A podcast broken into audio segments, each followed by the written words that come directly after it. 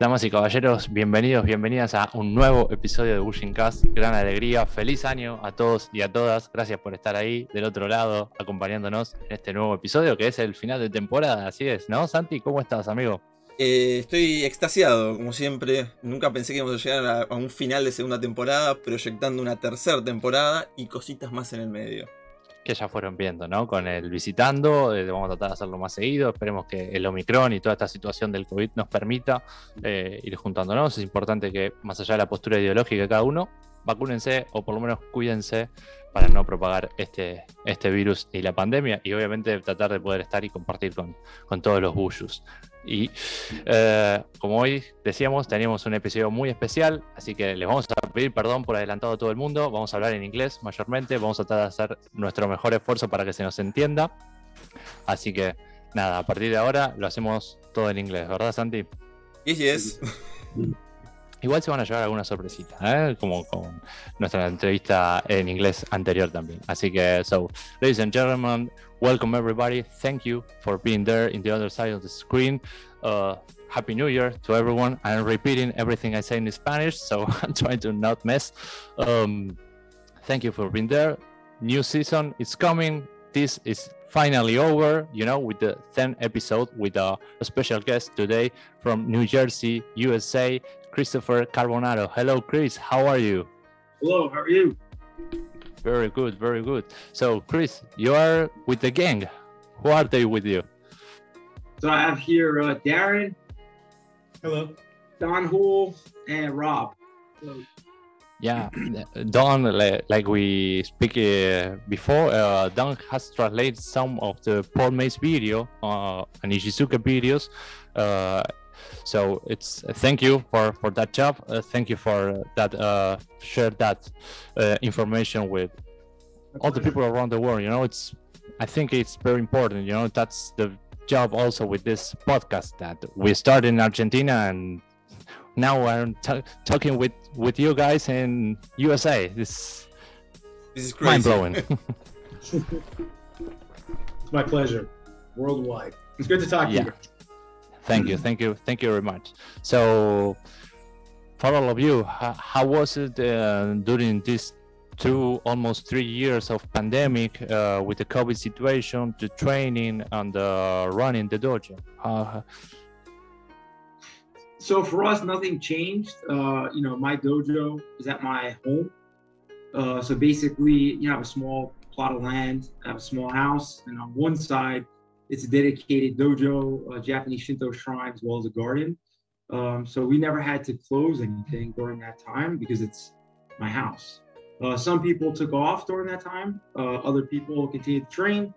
Uh, but as far as physical practice, we didn't lose or, you know, we didn't have any uh, break or stop at all uh, compared to, unfortunately, most of the people uh, in different countries, you know, due to the different laws, no fault to their own.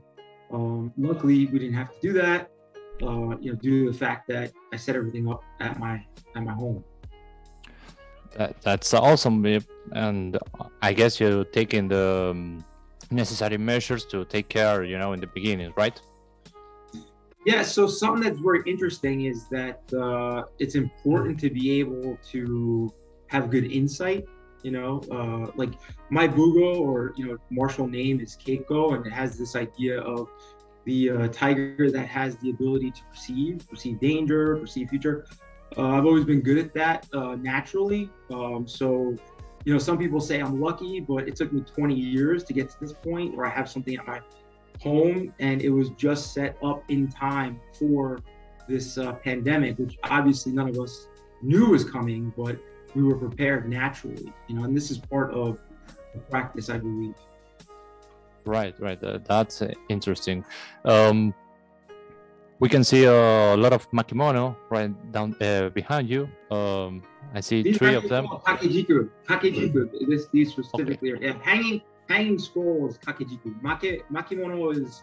Oh, okay, okay, okay. Okay, I'm gonna take note of that. we always say makimono here. Yes. Thank you for for the correction. Uh, so it's a nice dojo. Uh, it looks uh, very traditional. Looks uh, looks good. Looks good to to train. Thank you.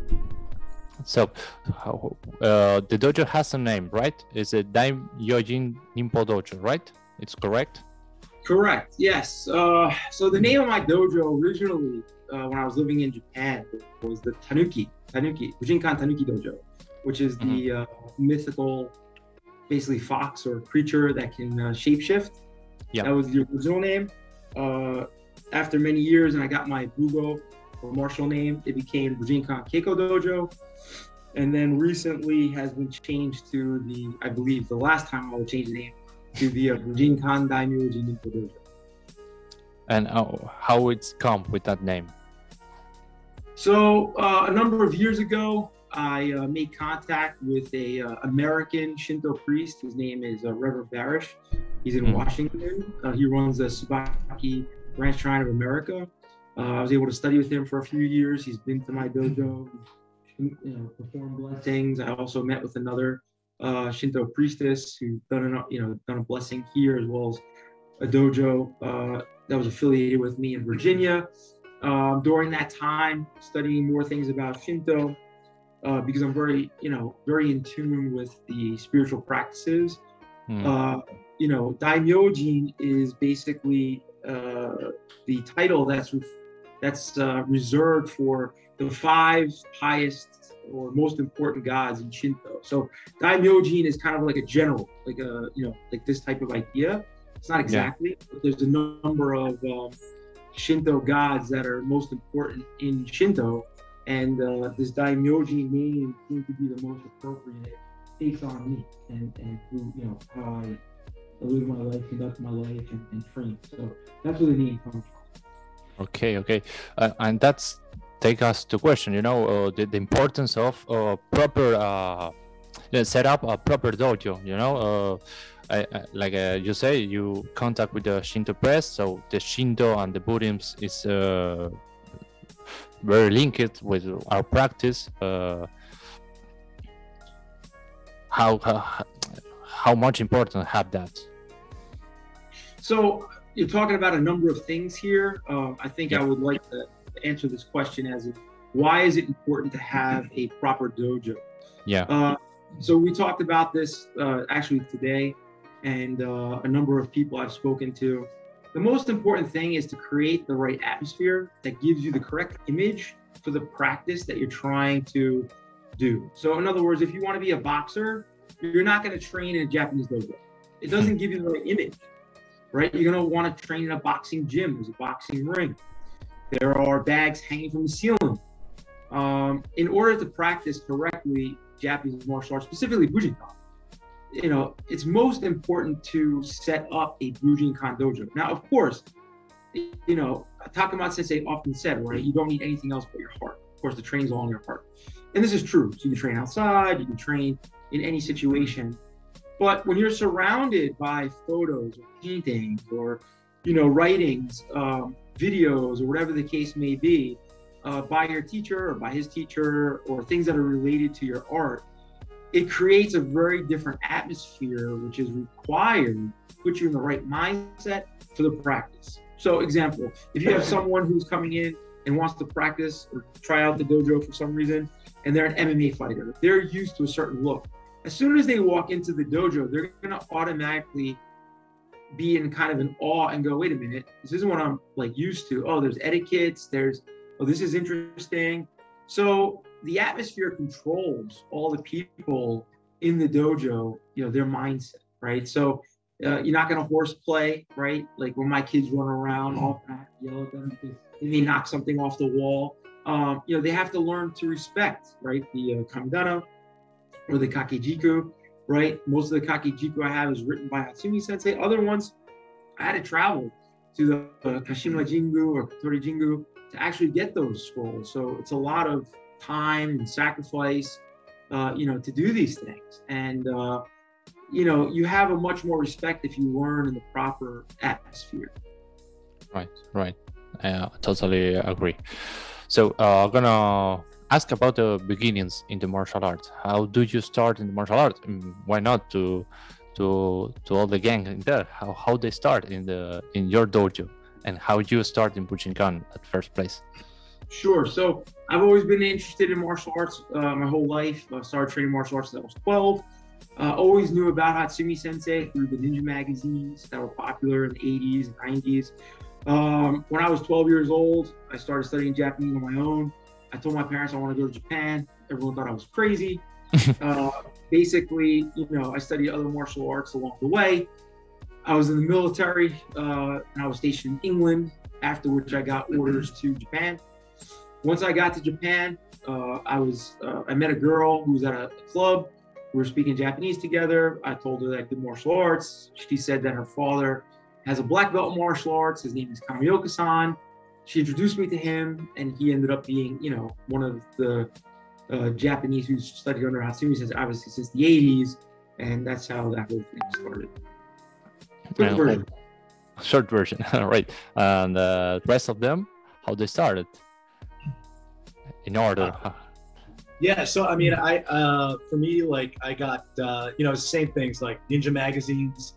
You know, I, I'm a little older, so I grew up in the '80s, and there was a big ninja boom in the in the U.S. Uh, so I saw ninja magazines, I saw Stephen Hayes, and uh, you know, I, I just got into this, it, really interested in this. I was young, I was only 14 at the time when I got interested. And then within a couple of years, uh, Bud Malmstrom, who was, uh, you know, under Stephen Hayes, was doing a seminar uh, a few states over, and I convinced my mother to let me go. Me and, me and my me and my friend go. And, uh, my sister drove us. It was awesome, and uh, went. And uh, I met a guy there who was a few towns lived a few towns over, who was a student of Bud Malmstrom, and I started training there. And uh, you know, so I started in that whole Stephen Hayes era, and then you know, eventually met uh, when I moved, I met uh, Joe Maurantonio in New York, uh, and I trained with him for many, many years. Um, you know, trained with many other Japanese Shihan over time. Uh, went to Japan several times over that that period, and uh, you know, eventually just ended up localized here. You know, so we ended up uh, working together and, and training together. Um, yeah, so that's that's how I got started. Right. So I got started when I was uh, in military. I actually got started with Aikido. Hmm. And after I left the military, uh, you were stationed in Japan. I was stationed in Japan, all over down the West Coast. Um, uh, went to the Hombu dojo for Aikido uh, when I was in the military. And then when I left the military, got married, had kids, got away from martial arts for quite a while and always felt like I had something missing in my heart. And then around 2015, I started uh, training with Don. And it's done a lot to fill that missing piece in my heart. I feel like I'm Nice. and for me, I started when I was uh, 10, excuse me, in Brooklyn, Taekwondo. Um, I continued that uh, until college, and because I moved around a lot, I went from Taekwondo to Isshinryu uh, for a number of years. And then I found someone who lives in uh, Jersey who was a friend of mine, but also had his own dojo. Um, I don't want to say it was exactly Bujinkan Ninjutsu, but it had some aspects of it. So mm -hmm. when when he um, when he wasn't able to uh, train anymore, I took a hiatus of probably about a year or two. But I was really searching for continuation because I liked what I saw. So yeah. actually stumbled upon Dansan's uh, dojo and came in for a, uh, a free class and never left. Here I am. so what are the things that uh, caught you in the martial art that uh, really say i'm into this i want to learn this i want to train this for me it was uh, uh steven seagal movies yeah style you know his old his old it was original movies not the stuff today, but uh, you know, and that's the path I kind of took. That was for me. Yeah. Yeah, I mean, I, you know, Steven Seagal definitely a big influence in the at that, you know, in the '80s, and uh, again, the ninja boom. That was, you know, the cra- the ninja craze in, in the U.S. in the in the '80s was so big. You know, you, you had that ninja mm-hmm. uh, mystique, and you know, wanted to be part of that. You know, so that's that uh, you know if you start young i think everybody has that you know you want to be this good guy right it's like right yeah really bad yeah i think i think we're all in agreement here. okay, nice, nice, nice. So, um, Chris, you been living in Japan. You have a long residence in in there because uh, your job in the military. I don't know. I don't know if it's correct saying job is uh, vocation. Yeah, no, was a job. Yeah, I was, in, I was in the Air Force, so five Yeah. years in the Air Force. I was stationed in RAF Modal, England for uh, two years, and I was stationed in Yokota Air Base, Japan for three years. Um, you know, during that time, obviously, I, I studied uh, Bujinkan, I learned Japanese language. Uh, you know, uh, became a translator at the Hombu Dojo. Still translated every single time I went back.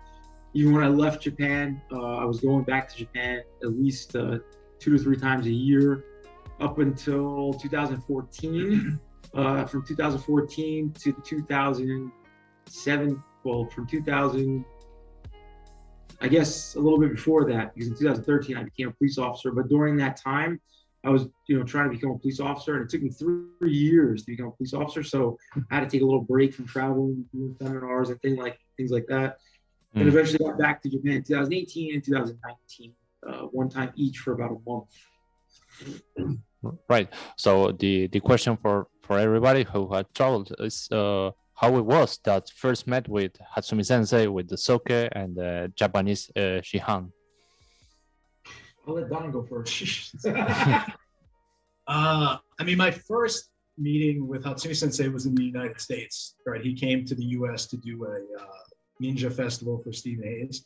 So that was the first time I, I met and, you know, trained with Hatsumi Sensei. But uh, my first trip to Japan was in 1997. And, uh, you know, it was a really interesting experience. You know, it's like, uh, you know, we were just talking about this, like, you know, we had a fr- I had a friend at the time who was supposed to introduce us and bring us to Hatsumi Sensei's house, and uh, he wasn't able to make it at the last minute. So he just told me, just call Hatsumi Sensei, just call him on the phone, on a payphone, and uh, tell him you're going to come over. You know, tell him who you are. I had one semester of college Japanese, and uh, and you know, to my surprise, we went, and he was like, "Yeah, come come over now." So we went over, and uh, you know, it was it was crazy experience, right? So obviously, uh, you know, that was very uh, very interesting way to start that. You know, very interesting way to start uh, seeing Hatsumi Sensei in his home in Japan uh, was very interesting. But obviously, his uh, you know, having seen his movements over the years, right? It's very uh, awe-inspiring, right? You're very inspired to to train. Right. Rob went in 2019 with us. Uh, so if you want to talk about your training and seeing how Sensei? So I can't compare that story.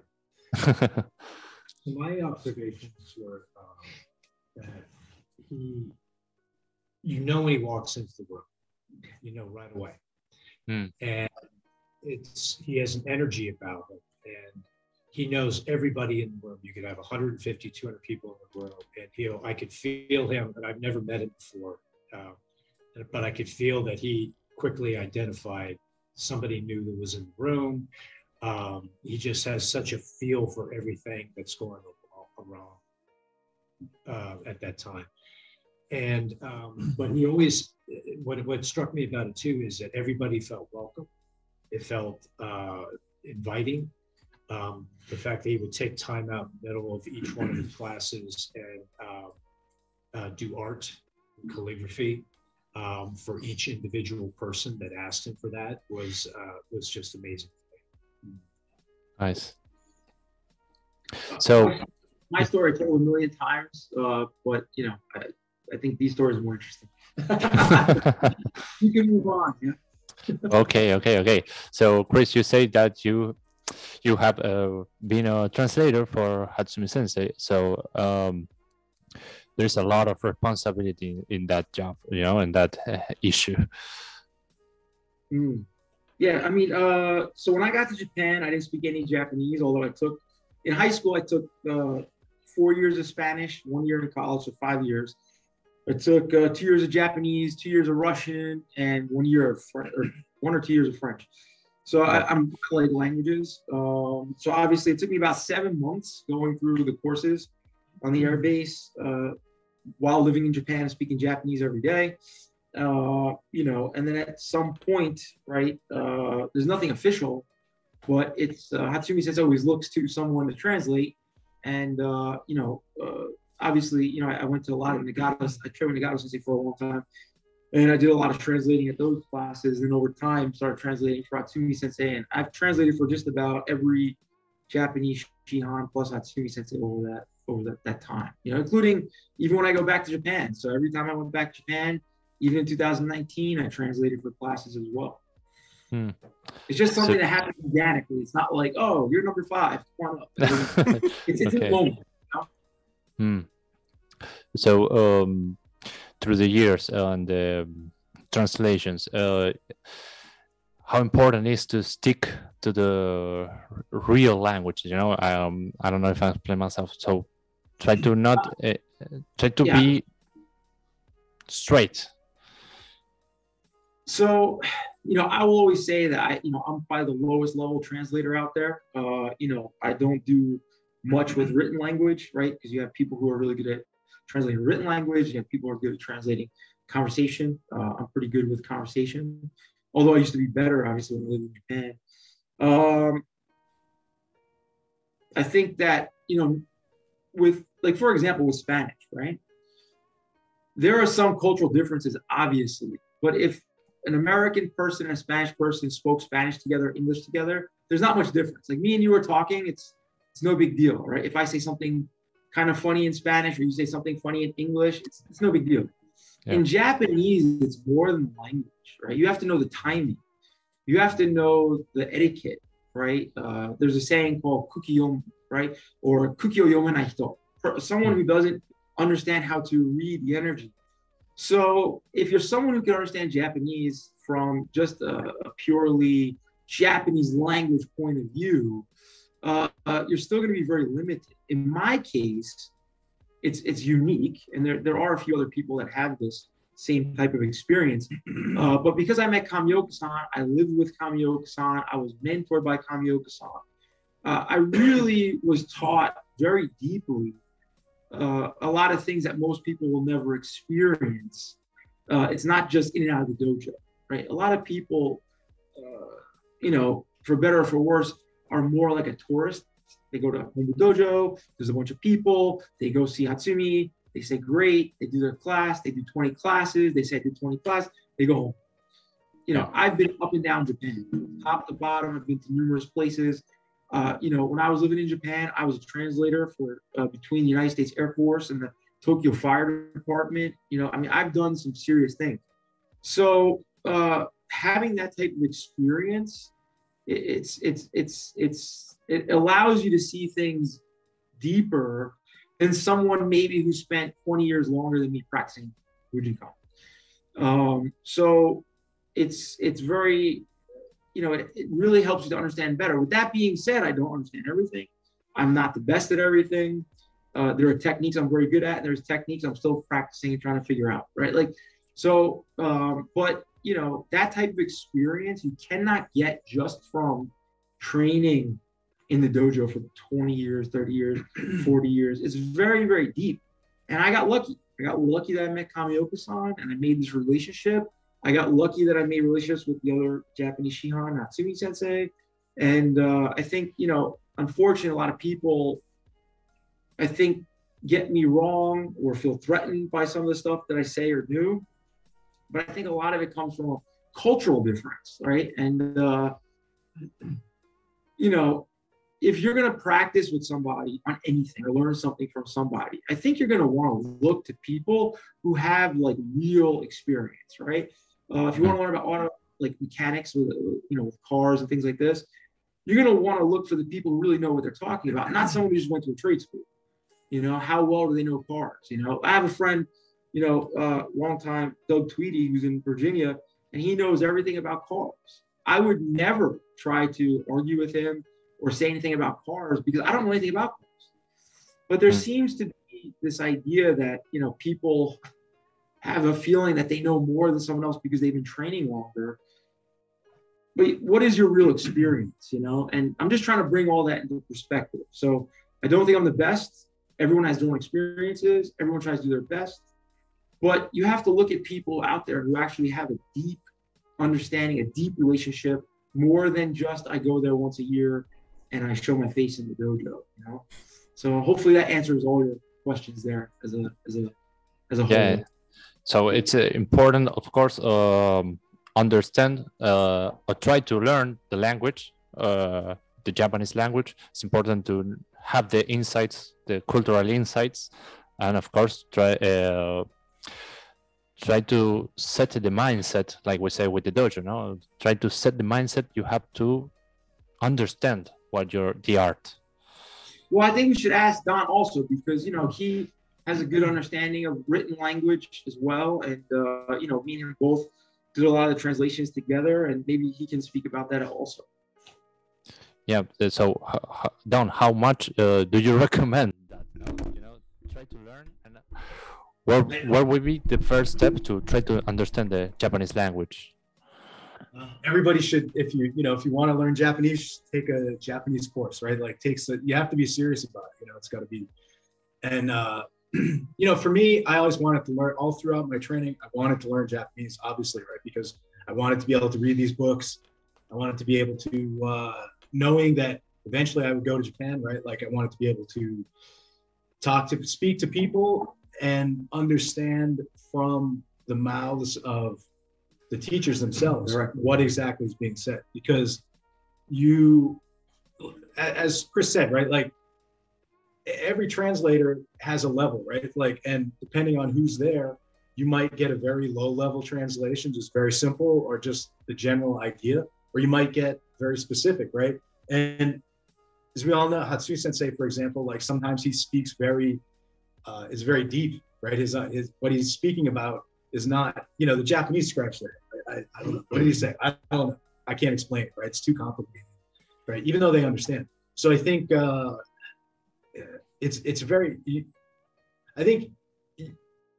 Hmm, I don't know what the right word. Like you, uh, I think it's possible. It's very possible to miss pieces of the arts, the pieces of techniques, pieces of history, pieces of culture, if you don't have some understanding of the language, right? And you can fit in. Obviously, if you go to Japan, you have to be able to maneuver, right? If you're completely no cultural awareness, it's very easy to be rude or uh, make a wrong step, you know. Uh, but at the same time,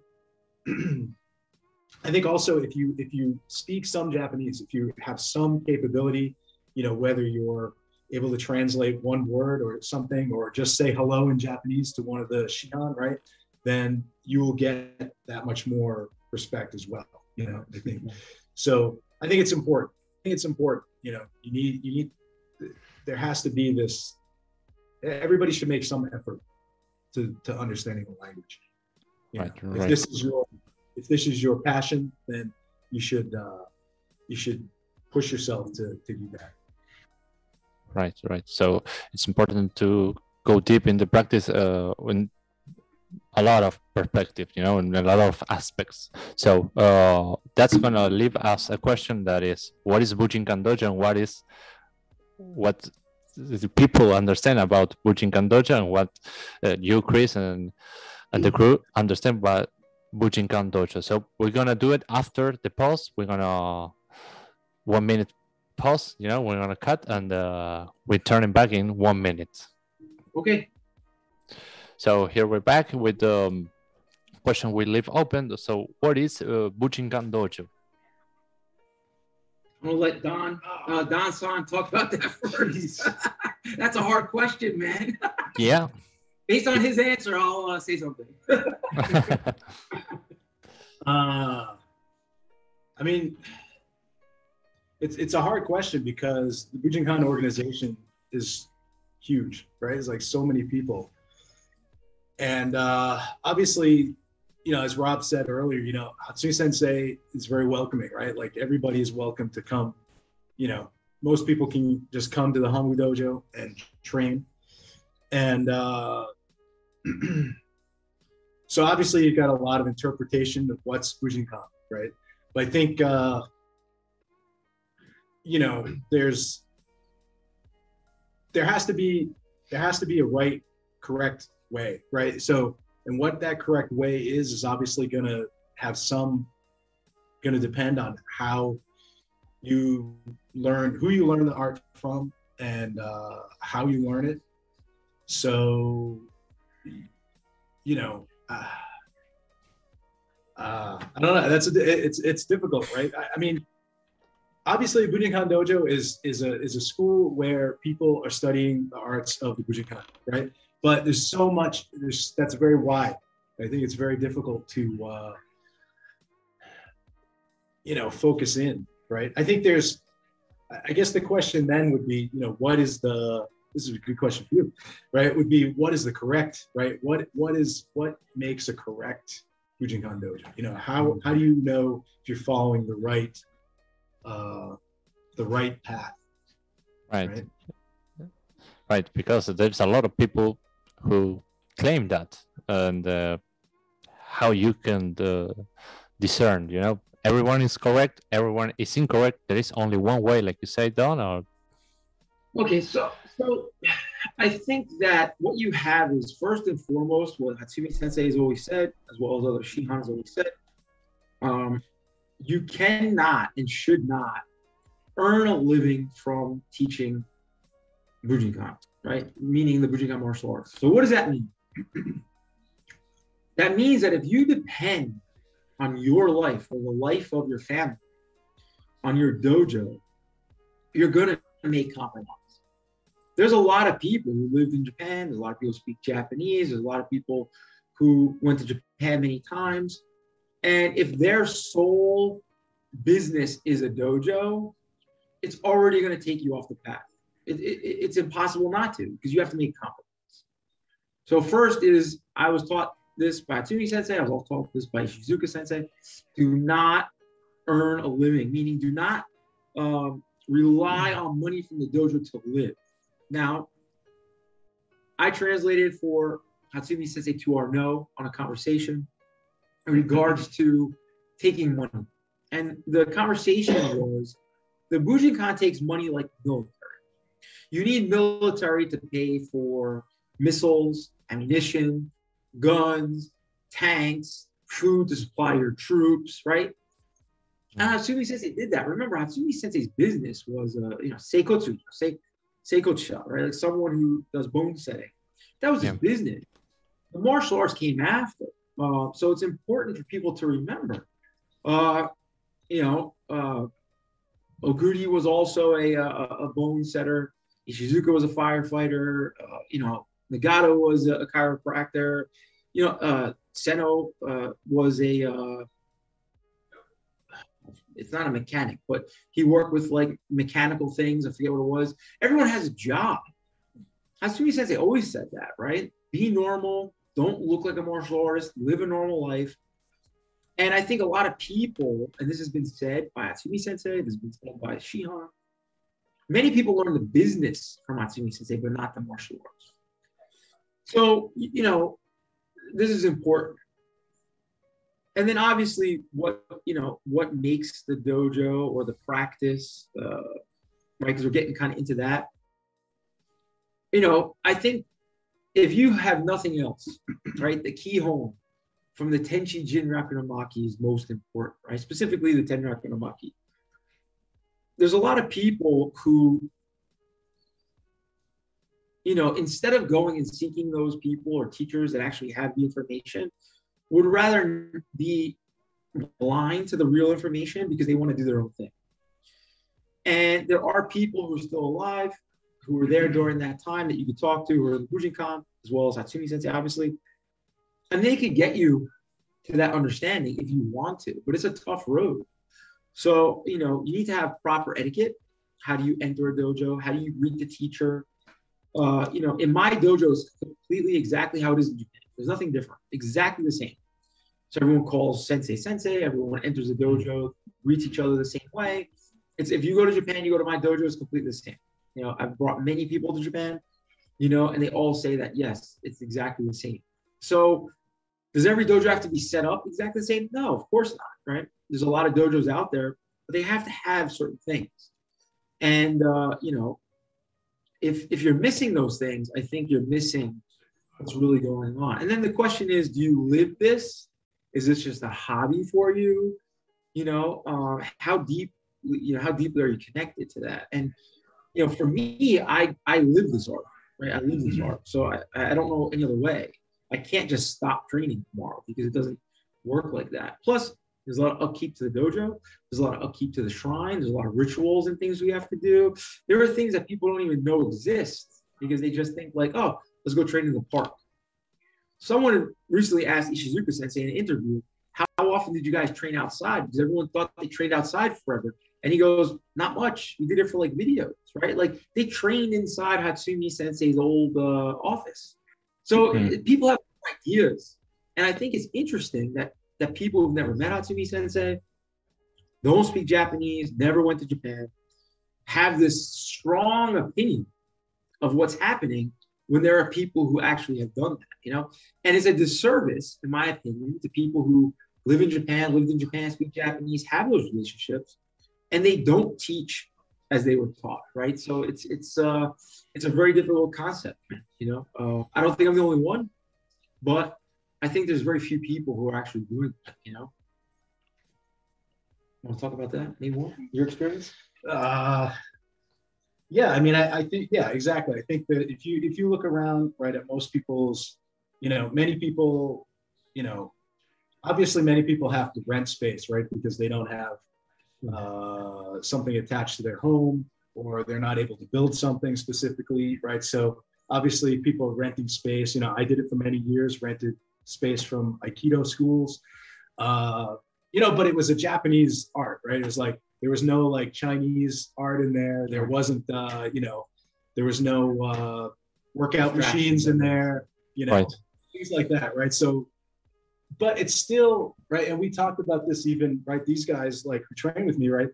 It didn't, it still didn't have that feeling, right? Like you can say it Bujinkan at times, right of a Bujinkan dojo, right? It was a nice Aikido dojo, great space, beautiful, right? But uh, but not Bujinkan dojo, right? Because I wasn't able to put up my kakejiku. I wasn't able to put up. I did eventually put a little kamidana, right? You know, but uh, you know, it just didn't have the feeling. We didn't have our weapons up there. You know, we just had you know the Aikido weapons. So I think that's that's that's one thing that's most important, right? Is is having this this feeling. You know, if you go and you train at the Hombu Dojo or you train at uh, Ishizuka's dojo or Noguchi's dojo, right? All of these places, right? That are real dojo, right? It's like a real dojo. It has a certain feeling to it. You know, Someya's dojo, right? Like probably a very famous, right? Like, you know, it's got a real feeling to it. And and I think that that's it sounds like it may not be important, but it adds something to the practice that you're not going to get training out in the park or you know training in a gym somewhere you know uh, that makes just makes it a cohesive uh, experience right sitting on the floor right sitting on the tatami that's a, that's a big you know things like that the smell of the tatami things like that or even accessibility to your books, to your weapons, to your Mhm. photos, to your video. Like there's so many things that never get talked about. One of my students in uh, Naples, Florida, Craig Brogna, you know, he taught at an MMA dojo for uh, like two years or something. And then his student Jonah, you know, uh, just hand built the dojo. And he said it's completely different. He's like, you're 100% right. Like training in this MMA dojo, the feeling just wasn't the same. And uh, I've been, I've visited a lot of dojos. I've taught seminars all over the United States, Mexico, Santo Domingo. I've been all over. And, you know, there's so many dojos that have like, you know, your classical Chinese lanterns or, you know, people draw pictures on the wall. They do all weird stuff. And you're just like, this doesn't jive. Like this isn't Bujinkan, you know? And and it's not my opinion. It's the way it is in Japan, right? Like I think this idea of like what, what I think should be or that I, I think is interesting. And it's it's important to have your opinion, but you should at least know the keyhole. You should know the etiquette. You should know the history. You should have a connection to a real teacher. Because why are you giving a you know an opinion on something if you don't even know the art that you're studying? Like I'm going to give an opinion on boxing. I don't know nothing about boxing, right? I'm not going to say, oh, this is good or bad. I don't know it. Of course, I have an opinion, but I don't know boxing. Like someone who knows boxing can give you a good opinion on boxing and explain like, oh, this or that. I have some ideas, what's good or bad or whatever, but I'm not a boxer. So if you're not, if you say you're in the Bujinkan, but you're not really studying Bujinkan or you don't believe in the Bujinkan, I, I think it's strange that you have such a strong opinion. I don't mean you, the people have such a strong opinion on something that they don't, they've never really experienced. And this isn't about fighting. Forget about fighting. Forget about survival, right? This is just purely do you understand what makes up the Bujinkan? One of the things I used to tell people all the time who used to travel to Japan when I lived there, they would go to everyone's class, right? And, of course, Hatsumi Sensei would say, go see everybody. How many of those people actually study the basics with any of those Shihan? Very few, very few people actually sat down with those Shihan and learned their basics, like legitimately learn their basics. Once you learn the basics, whether they're different a little bit from this teacher or that, that's not the point. The point is you got to know the basics. All one way, standardized, you know, how they were taught. Then you can start to learn, you know, the higher levels. But when you're learning one basic from this guy, another basic from that guy, another basic from this guy, it doesn't work. And these uh, people always had the opinion that I have to go see everybody so I can understand Hatsumi Sensei. And there's a common thread, which is Gyokko Ryu, really, right? This movement of Gyokko Ryu, um, how it's explained to me, right? that if you understand the true movement, you'll be able to do all the nine schools. Another thing, which I, I don't agree with, and it's, it's not just my opinion, but this is something that you don't see from Japanese Shihan or Hatsumi sensei, is this idea of trying to, um, like, we study Kuki Ryu, so let's go study with the Kuki family. Well, it doesn't make any sense. You're in the Bujinkan. Why are you going to stay with the Kuki family?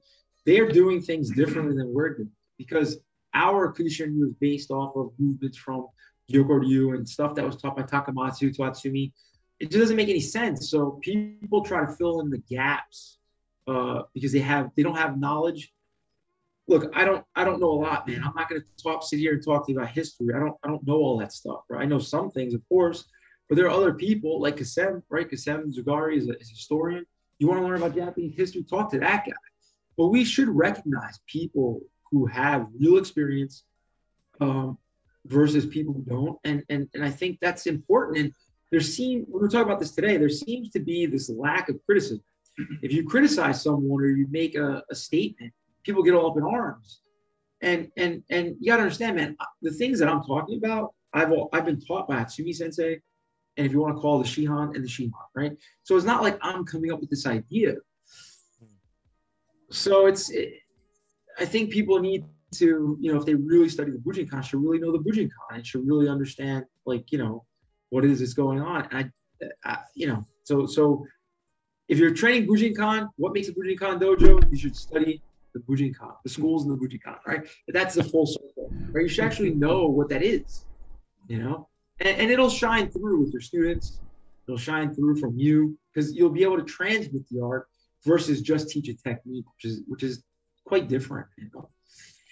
Yeah, so that's led us the question now. What, what is the correct way to approach the practice?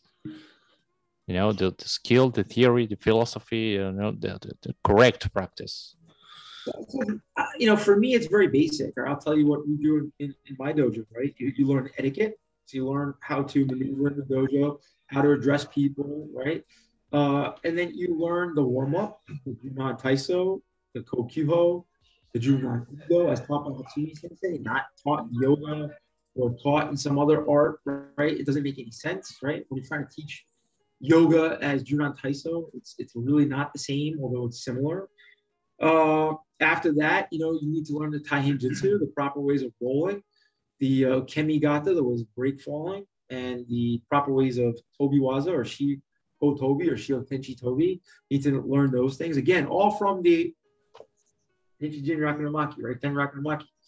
You know, you need to know that, you know, and you need to know it properly, the actual way.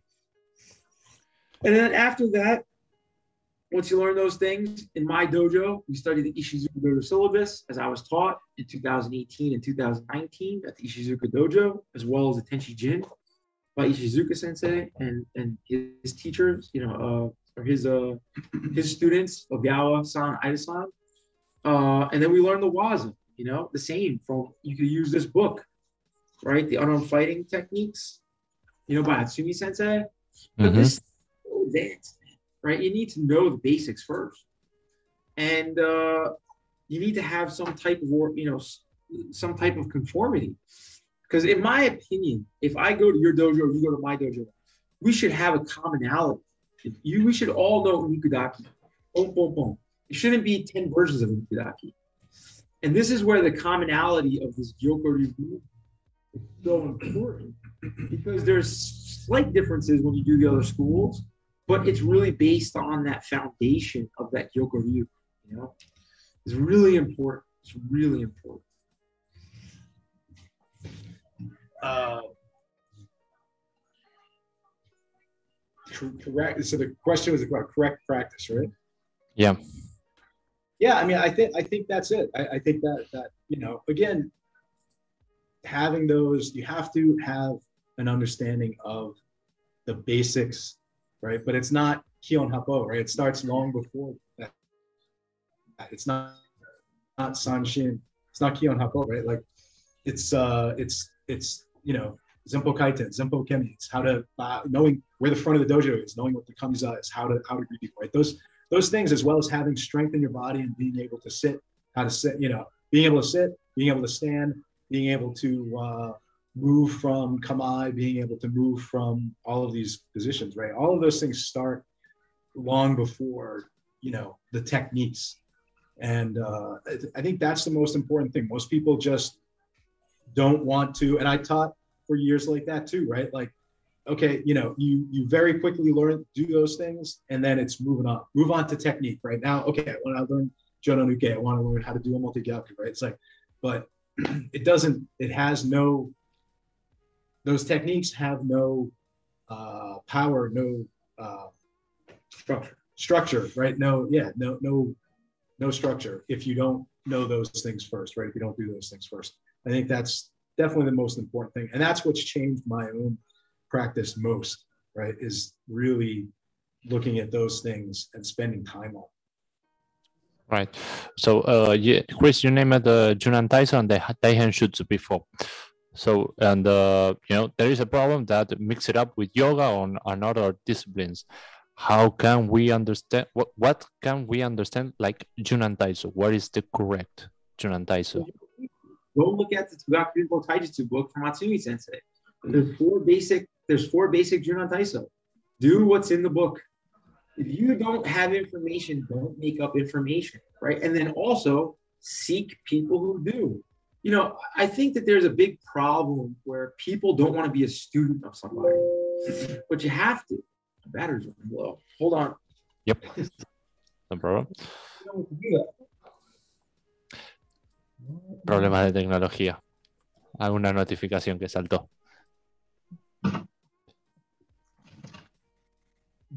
Mientras, eh, si me están escuchando, so Chris, if you hear me, so Mundo Ruiz Tapia from Mexico says, uh, hello, dear friend, Chris from uh, Mundo from Mexico. Uh, and maybe guess you know him.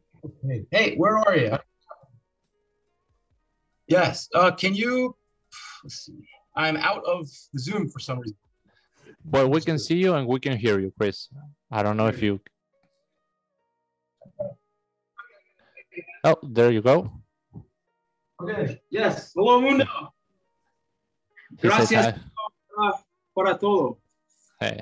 And also, and also, also Josh uh, Lewis. Hello, Carbonaro Sensei is an excellent instructor. He teaches the fundamentals precisely as Masaaki Hatsumi. So say hi in the in the chat box. Yes, Uh,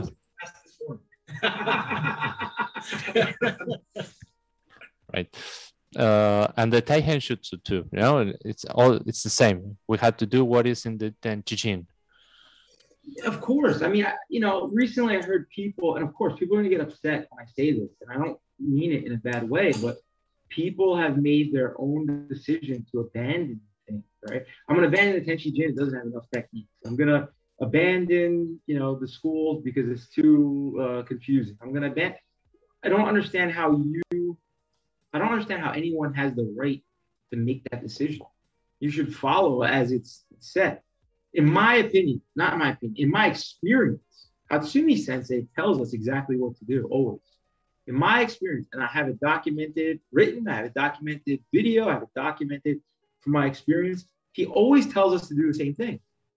People just don't listen. This is the problem. It's not that you know, you know, people say, "Oh, you know, it's modern time," right? So instead of this, we should start here. As soon as I see someone go from here to here, I automatically feel they've lost their way because you don't need that, right? What you need is to learn how to do the techniques properly, and then you adjust it to what's going on. But to uh, to go from here and then make this here, well, you're not training Bujinkan. This is, it's no longer Bujinkan, in, you know, in my experience. And you know, a lot of people don't hear what Hatsumi Sensei says uh, on the side, or what people, what the Japanese talk about behind closed doors you know, uh, there's a number of people who have been around, including myself, who hear these things. So my opinions, quote unquote, are formed based on those experiences. And uh, you know, I, I think it's very important. Hatsumi Sensei has asked the Daishi to help the new generation learn these techniques. And if you don't know these techniques, well, how are you going to help the new generation, right? So I'm not saying this as a uh, as like an ego thing. I, am saying this as like I feel that's very important as a daishihan and anyone else who's a daishihan. They should feel just as important. I need to be doing the best I can so I can do the best for my teacher. Hatsumi says he did the same thing for Takamatsu Sensei, right? He, they did the best. He did the best he could to pass on the art, and he said, "Okay, I did it. Now it's up to you." Right? So, so it's very different from saying my technique's better than your technique. I, I don't think that's the case. I think it's, are you doing Bujinkan or are you doing a form of a different, you know, a, a different version of Bujinkan, right? You know, also, you know, it's funny to me that so many people, and again, everyone's gonna get upset at this, and I'm sorry, but they look to the Jinenkan guys, they look to the Genbukan guys to try to get information because they never got the information directly. But the information is always from Hatsumi Sensei. So to try to find this information through these different ways, it's disrespectful to Hatsumi Sensei, right? It's like, you know, it doesn't make any sense to me. So you should stick to Hatsumi Sensei. And if you if you read his books, if you watch his videos, and if you spent enough time with him, right, speaking, talking, practicing, listening, and if you've made the right connections with people, then you'll understand that. But you, you, you can't, you know, people take advantage, unfortunately, and they teach these modern self-defense techniques or they create these systems and then try to teach it to Bujinkan people. And, and all these people get sucked in. And it's it's sad, you know. So I think you're asking the right questions, right? And uh, you know, again, I'm not the only person who's doing it. Like there are a number of people who are who are doing it well. Um, but you know, uh, you, have to make that decision. You have to reach out. You have to sacrifice. You have to uh, sit down and really learn from someone. And most people don't want to do that because they want to be they want to be number one. They want to be themselves. When I was in Japan, and when I still go to Japan, I don't say anything. I don't talk. What am I going to tell Hatsumi Sensei? What am I going to tell Ishizuka? What am I going to sit there and tell these people who are much older than me, lived much extravagant life than me? What am I going to tell them? You know, like it's no, shut up and listen. Okay, all right, listen, listen after next month is my 20 year anniversary of Bujinkan, and it isn't until recently that I'm now trying to talk more about my experiences because I've been able to gather my thoughts and, and, and you know the last 20 years has been me trying to figure everything out, put everything together, you know, changing different paths to, to do that. So, but I, I don't understand why people are getting upset at that, other than they feel, uh, you know, uh, they feel that what their experience is is, is not as good or something, right? Like, I don't know why. But uh, if you if you're gonna do karate, you should do karate. If you're gonna do aikido, do aikido. But don't do aikido and say you're doing This is what a lot of people do, you know. Um, so I think you have to really ask yourself, how much time have you spent with Hatsumi Sensei? You know, how many conversations have you had in Japanese with the Shihan? You know, uh, you know, do you have their books? Have you read their books? Have you watched their videos? Have you studied? I don't mean watching videos for entertainment, but for actual study, study purposes and say, oh, oh I heard Hatsumi say, oh, very interesting. Many things don't get translated. right? So, Mhm. or things get translated incorrectly because it's really difficult. I mean, at our last trip to Japan, the Ishizuka Dojo, I mistranslated a, lo- a lot of things. And when we came back home, when I watched the video, and I was like, "Oh, that's wrong." So I had to tell all my students, oh, "Remember I said that? That's not that's not the right." I understood what it meant inside, but I couldn't get the words out right. So then I was like, "Oh, that's that's what he was saying." Okay. So you know, if you don't speak Japanese and you always rely on the translator, what? How good is your experience? So then people say, "Oh, well, I'm doing my best." Okay, but are you? Right? I'm always trying to do better. I'm trying to do my best, but I gotta do better. You know. So it's a it's a hard conversation. This is a hard conversation to have. People don't want to have. People get offended by it, but don't get offended. Start thinking about it and think how you can better yourself and how you can give back to the Bujinkan community and how you can live up to Hatsumi Sensei's mm-hmm. expectations, you know, especially for all the Daishihan that are out there. You know, it's like over 300 Daishihan in the world, you know, so. Yeah, yeah. I guess uh, that's one of the questions. You know, the, the, um, the I mean, the, the issues. Uh, people can, uh, people should be still learning, even if it is a daishihan, even if it's a shihan, a shidoshi, or whatever. Yeah, should be and uh, have the I don't know how to say the hum- humility to say, okay, this was wrong. I'm gonna do it right, and I should face my my students my partners and whoever ask me and say okay i'm getting wrong with this. Now i'm going to do better this time. Sure. Uh, there's a lot of ego involved. Yeah, I mean, look, I've done seminars at places, and I've talked to the teachers when I taught the seminar, and the teacher told me they can never admit they make a mistake in front of their students, and it, it doesn't make sense. I mean, I made plenty of mistakes, you know, and I, I say when I can't do something, or, and you know, it's because we're all. If you're trying to teach something you don't know how to do, it's very easy to make mistakes. So you really got to make sure that what you're teaching you actually know, you know. Um, and and and again, man, it's you know talking about it only brings awareness, but people have to make that decision and go, okay, you know what, I'm gonna go study with this person. I'm gonna go study with that person. I'm gonna listen to this person. And most people aren't gonna do it. They're gonna sit there, they're gonna listen to this and go, oh, it sounds good. Or they're gonna sit there and go get mad and be like, this guy Chris Carbonaro, oh, blah, blah, blah. but I don't want people to get mad. You know, look, I'm not the most diplomatic person, but I don't hmm. hate people. I don't hold grudges. I'm not mad at people. You can disagree with people and still still get along with them.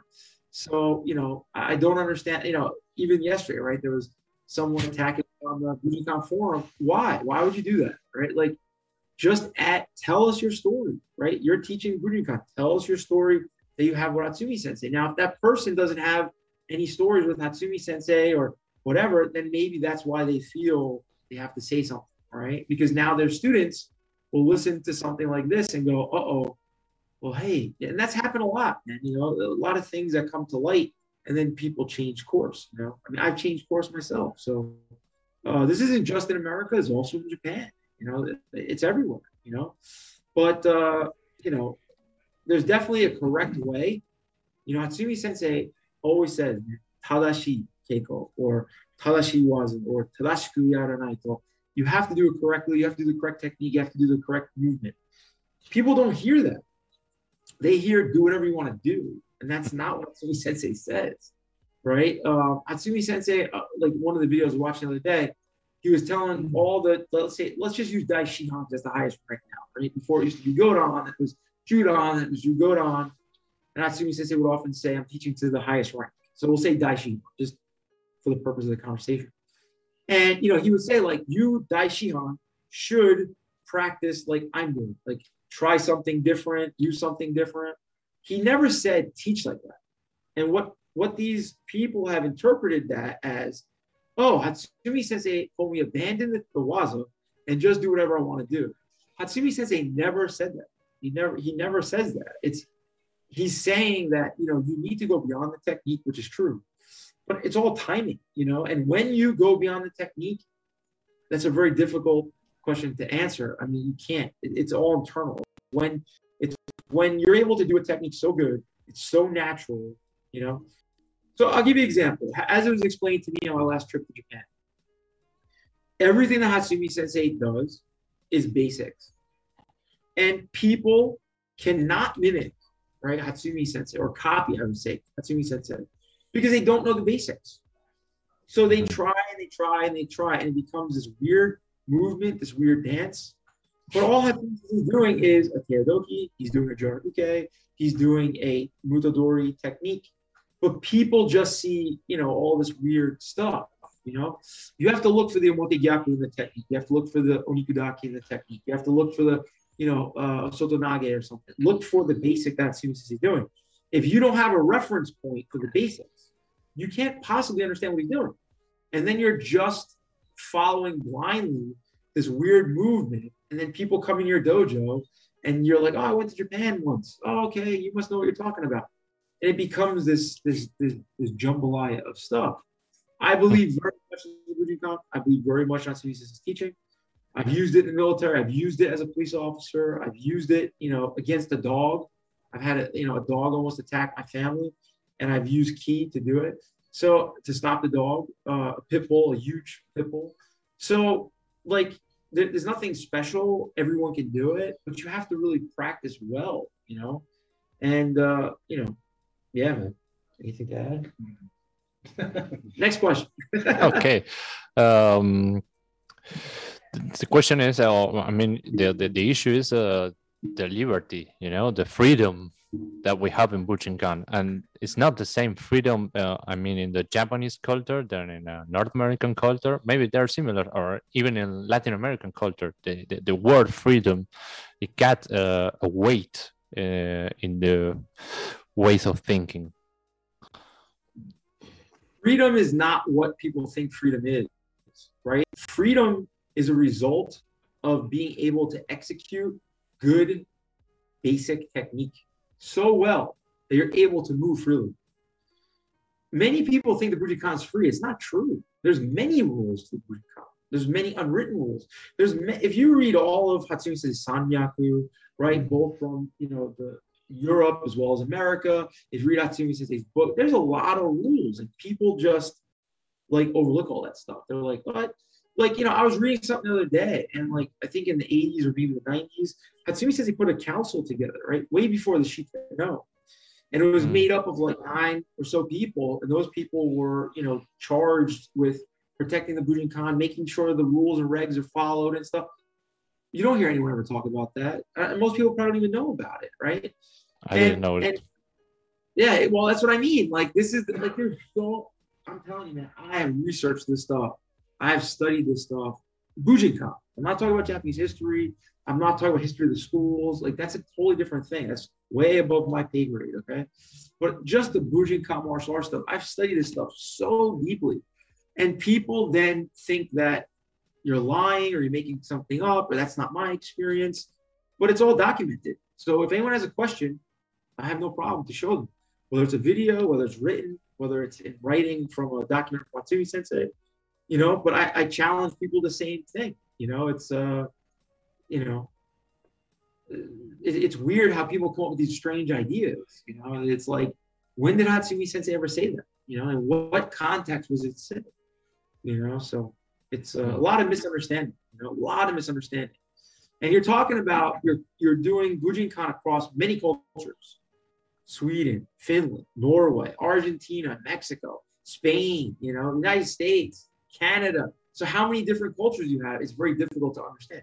That's why you have to really go and study under somebody who knows. You can't just go join a Bujinkan dojo because you think it was cool in a book. If you go into a dojo and you think something is weird, you should leave the dojo. Like you shouldn't just go to the dojo because it's 10 minutes down the street. Like and then you get sucked into this weird world of training and you're getting you're getting taken advantage of and this is something that i try to you know i don't like that right i don't like when people lie i think they shouldn't be taken advantage of if if they don't like the dojo because the training's too hard or whatever they want to leave that's really fine but you can't mislead people you know anyway that, that's just me so yeah so uh, after the brief uh, pause we're gonna open up uh, next question about the okay.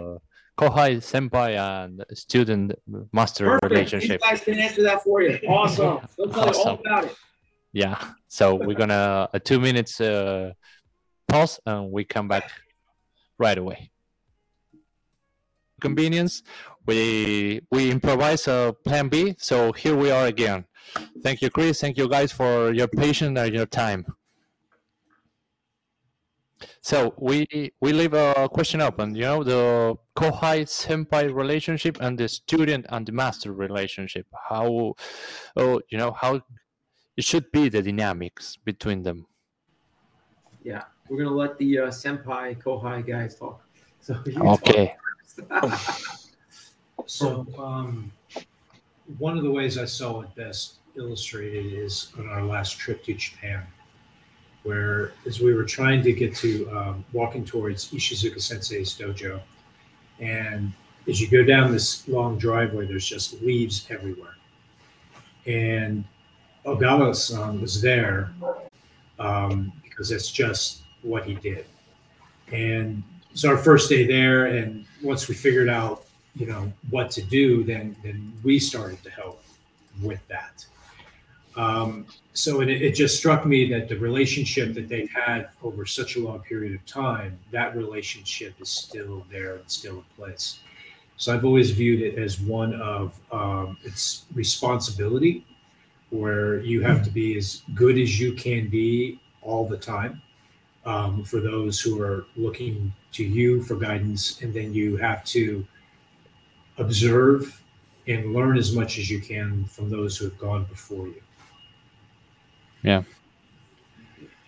Um, for me, I unfortunately have not been to Japan yet. Um, hoping to go one day um, once everything's open. So for me, it's uh, more of a practical approach, or at least my experience has been more practical.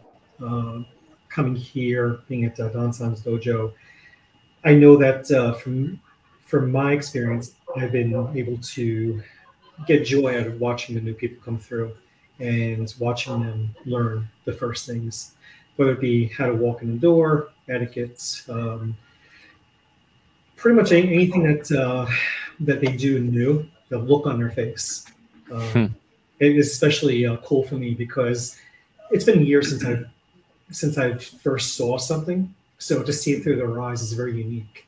Um, the second thing for me um, as a senpai is I'm always being watched. Um, the new people come through, they'll watch how I walk through a door. Do I bow? Do I put my stuff down where we're, we're supposed to? Um, do I sign in? Uh, what's the order? So I always have to be mindful of that. I always have to make sure that I don't skip anything. Um, to Robson's point, you're, you're always um, you're always trying to teach, even if you're not teaching. Even just you know, of walking through a door is teaching somebody something. And I think I, I think I enjoy that a lot, in that I'm able to teach and also be taught by them. When we go back to basics, when sometimes um, it could be a very uh, small class for us, where we are maybe one or two people strong. It's myself and maybe someone who just started like three weeks ago.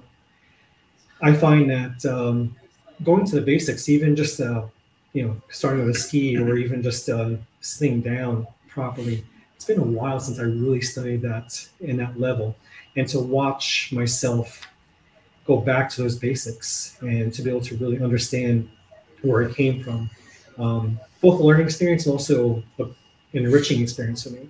So for me, it, it's too fast. I learn and also teach at the same time. Right. Also don't, right? Yeah, I would say, you know, I think uh, I think many people, you know, in many dojo, there's uh, you know, people are given a uh, you know a title of senpai, right? It's like, but it's not really a title, right? It's like you from the moment you begin training, right? You are uh, well, for the moment somebody new under you starts training, you are a you know senpai to somebody, right? So, and like Darren said, I think you, you have to be aware that you know you're always being looked at, right? And you should strive to make a good form, good model for that uh, for that per, for everybody in the dojo, everybody in the dojo to uh, to look at you and see how you, how you right? But it also has to do with uh, you know teaching techniques and uh, helping people out with different things, right? So I think that the important thing is that it's a uh, it shouldn't be something that you're told you are, right? It's just you you should understand. And as as kohai, obviously that's important too, right? Many people when they come in the dojo don't have any sense of uh, respect or um, understanding of where they are in this dojo, right? So like we always try to tell people right from the beginning, right? Like, and it's clear, obviously, when you line up at the beginning of class, right? You're at the end of the line, you know you're least senior, right? So, uh, but to just have that, to understand where you are in the in the hierarchy of the dojo, right, is, is important, right? And and outside the dojo too, you know, it's like if you're doing something else, having awareness of that, right? And that's what it comes down to, right? An awareness of of uh, of the situation and where you are within that. I think. Right. So to answer your question about teacher-student relationship, you know, the most uh, interesting thing is like uh, in other martial arts, you often see the teacher in the front of the class, everyone lined up, and they're all doing, you know, punches or kicks, or everyone's just kind of doing whatever. Uh, but the way that it's done the Bujinkan, uh, like Hatsumi Sensei always says, right, it's man to man. So when people come to the dojo here, right? Uh, everyone is taught directly for them at their level at that point in time. So everyone does the Junan Taiso, Kokyuho, Junan Udo together because that's the basic things. Some people stretch a little bit differently depending on their level. Uh, the Jitsu, again, everyone does it together, but then some people may do it with a weapon. Some people may do it, you know, just forward with two hands, maybe another person with one hand, depending on their level. And then I break everyone up in a group. So in my class, I can have literally four or five different classes going on because Hmm. Level you're at. So if you're going for ninth kyu, which you know you have to know a number of things, but the three main things is Kemi, Ski, and Kitty, then that's what you're working on. And, and if you're someone who's coming in brand new, maybe you're in the corner just learning etiquette, how to sit in seiza, how to bow, how to say, you know, onegai shimasu, arigatou gozaimashita. Uh, you know, if you're going on and above, you're studying the waza. So it's like you're, I whoever, whether I'm teaching or Don's teaching, we teach to, the, to that person directly. And this is how Hatsumi Sensei had it, just as he was taught by Takamatsu Sensei, and how you know we get that as well. In my experience, there's never been any secrets, right? Everyone is taught to the level that they are. So I've never, I've never experienced discrimination as a foreigner or discrimination as like this level or that level or a woman or a man or it does, it, it's all about if you put forth the effort, that's what will get you to that point uh, to, to be able to be, you know, directly or give it the next bit of information. But it's a lot of effort, right? It's a lot of effort. It's a lot of time. Uh, you know, so that's important with that. And uh, just showing up is not enough. You know, I think a lot of people in the past felt that oh, I went to every class, I went to every seminar, I I spent so much money, I did it, but it's it's more than that, right? It's this lifelong journey that you have to dedicate yourself to, and you have to, if you want to be part of like the dojo here, for example, you have to dedicate yourself to that. The people aren't going to do that don't usually last the dojo. The training's not easy here, but you know. Uh, everyone is friendly, everyone is treated equally. You know, we always have lunch together or dinner together. We sit down for sake together. You know, we always are, are together, and everyone chips in. You know, it's a really great uh, thing. You know, we we celebrated birthdays. You know, uh, with people. You know, we, we've done all types of stuff. Um, so I think that that's really important. Yeah, created uh, community bonds and also um, with the senpai and kohai and the teacher-student relationship, there is something important: the the ranks. You know how how is should manage the ranks in the Bujinkan art. We can hear uh, or see there is a another big issue. You know, another freedom topic with the ranks. Yeah, I mean, I'm not opposed to, uh, you know, like honestly, right? There is no set way, right? And, and like I said, I follow the Ishizuka Dojo syllabus up to Shodan. Uh, you know, as I was explained, and then uh, you know, after that point, enter into the Chi Ryaku no Maki, Jirak Namaki, as well as the schools. Uh, at this point, though, we haven't had anyone in our dojo get past. Uh, we haven't got anyone in up to seventh kyu yet, so it's at least a three-year study, right? So uh, you have to have some system for sure, you know, and I think it's difficult because everyone is allowed to make up their own system. But you know, that's not for me to say. I can just say what we do here.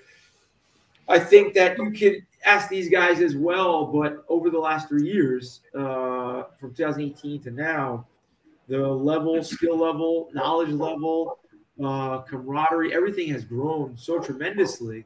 Uh, you know, compared to the way I practiced before, taught before, understood things before uh, because everyone now knows like what's expected of them. And also with the senpai kohai really sure we talked before, all the senpai will look at the kohai and go, I remember going through that. I remember learning that. I remember doing this.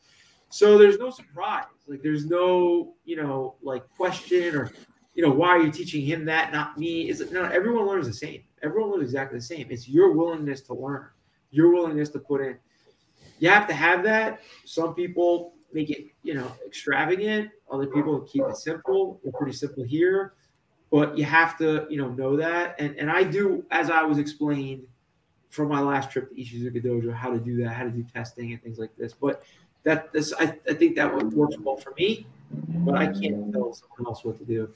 But you have to have some organization, you know. And again, it's you know, what is your real understanding, right? Like it, it goes back to that. What do you really know? How well have you really studied? You know, uh, what are the relationships you really have? You know, all this talk is great. It's really good.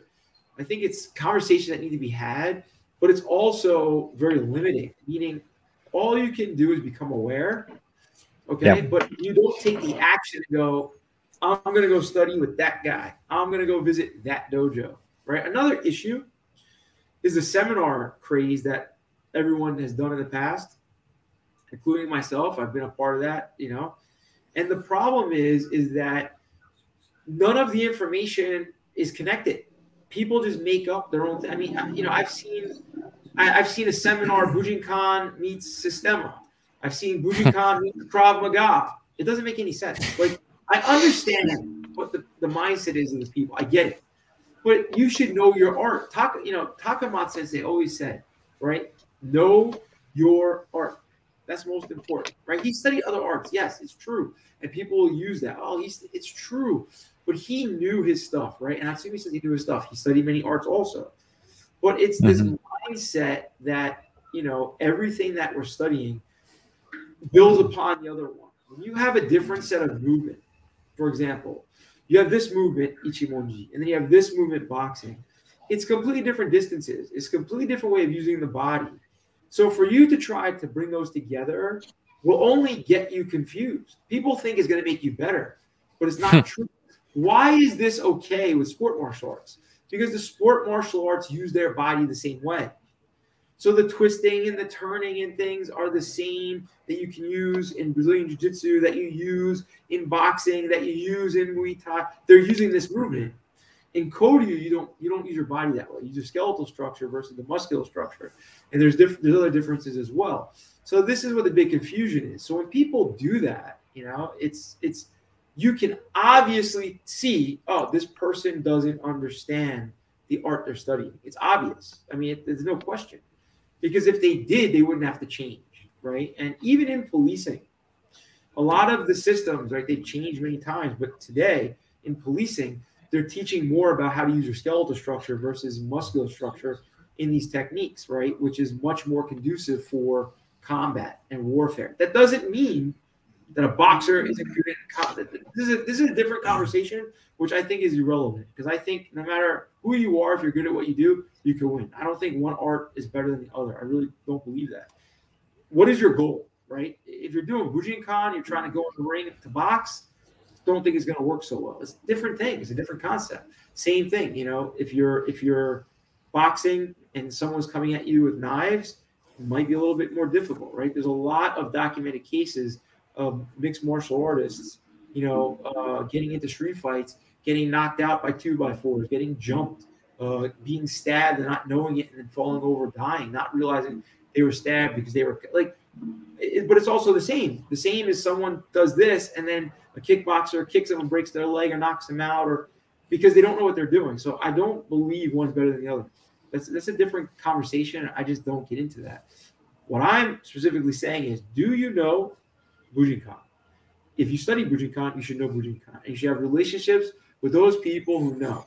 Not just make up your own ideas or thoughts based on your Muay Thai experience or your 10 years as Navy SEAL, or because that's, that's not the same thing. We're talking about the art, the nine schools, the tradition, the history, the culture of the Bujinkan, right? It's the same thing when people talk about this ninja stuff. What's ninja? What's not ninja? This is really ninjutsu. That's not ninjutsu. That's a different conversation. That's nothing to do with what I am talking about, right? It, what I what I concentrate on and the way I evaluate people, right? Because we're all being evaluated, is what do you know about the art that you study? That's it. It's very simple for me. And people get upset, but you know, if you're a mechanic, you go to a mechanic. Do you want the best mechanic, or you want the guy who's going to give you a, uh, a terrible job, right? I mean, if you're going to go to a pharmacist, you want the guy who knows how to mix the medicine well, or do you want a guy who just throws whatever in the bag and he's wearing a coat? I mean, this is common sense. Like, where's the logic, right? This is why you need long form conversation. Maybe people heard the first half of our conversation, they get all mad and they never listen to this part where things are more explained. And it's like, oh, I understand where he's coming from now. Oh, that does make sense, you know. So it's it's a hard conversation, man. In my opinion, if you are good at what you do, you will survive. If you're not, you'll die. It doesn't matter what you study. It doesn't matter, you know. And even a crazy person that has a two by four, a knife, a bottle can kill you, even if you're the most trained person, right? It, it doesn't matter. So my point is, if you want to learn the Bujinkan martial arts as taught by Masaaki Hatsumi, you must find those people who actually have those relationships and know techniques. You know, and it's a hard pill to swallow. Most people don't want to hear that. I, I, I spent 20 years spending all this money. I went 30 times to Japan. Okay, great. But what do you what what do you know? What are you passing on? How much information you know are you filling in from your Aikido uh, background? from your kickboxing. People do this all the time. And Hatsumi Sensei, I posted a video of Hatsumi Sensei explaining this, and people still tried to argue it. And I go, if you won't even listen to Hatsumi Sensei, I don't expect you to listen to me. All right. So I'm trying to help the community. I don't think I'm the only one. There are other people out there, and I encourage other people who have experiences with Hatsumi Sensei and the Shihan or whatever to share that to help people learn and that's why it's good that all these guys are here, that they can share their experiences too. Indeed, indeed. So, uh, thinking about it, you know, uh, it is important also to thinking in the ideal way that you one is studying the correct way, uh, on the most correct way. It's important to test Bujinkan techniques with another martial artist or uh, how is it? Uh, stress situations? Okay, so there's a big talk about that right now. Yeah. And there is truth in that, okay? And depending on your life and your line of work, so let me give you an example. If you live a life where you never fight, you've never been in a confrontation, if you're not having to be under stress every day, and you study martial arts, I think that you have a feeling inside, does this really work? I think it's very different when you are someone who has a job where your life is on the line every single day military, police, firefighter, EMT. Okay. Hmm.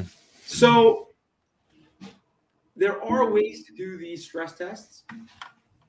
I've been involved in many things throughout my life. I'm not going to go through it, but I've been involved in anything. This stuff works if you do it the way it's intended. But before you get to that point, you really have to know your basics because if you don't, people will be injured. So I'm not saying don't stress test. Do we have randori? This is important.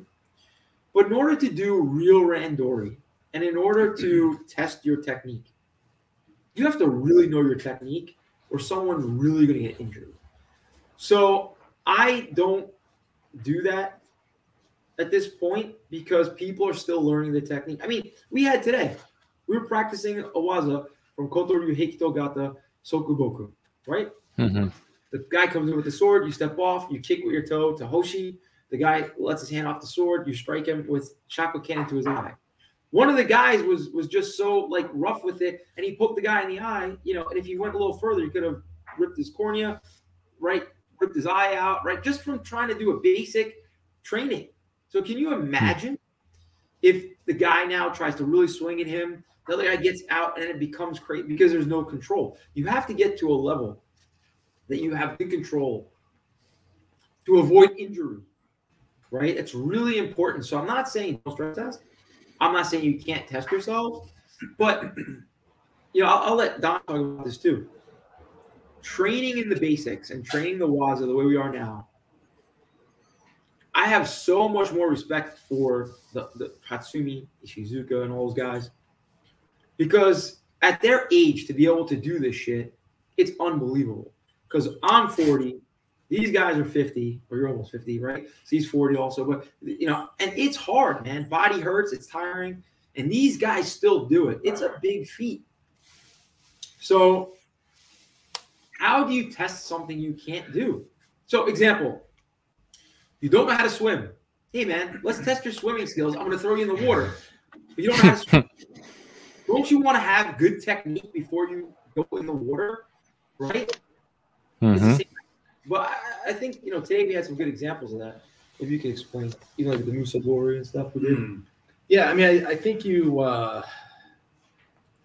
you know, everybody wants to, right? Every as a martial artist, everybody has this feeling of, you know, of course, you want to be able to test, right? Just like anything, anything you do in your Sure. life, right? Like, you know, you study to learn to drive, right? So you want to drive, right? Like you want to test my driving skills, right? Like everything is like that. But my life is very is you know very uh, you know normal, right? It's like uh, I work, you know, very boring job, right? Boring life, right? So I'm not exposed to those things, uh, to the dangers, right? In in uh, in the world necessarily, but so of course there's that bit of your brain that says, ah, is, is this can I can I survive? Right? Could I survive in a situation? It's like so.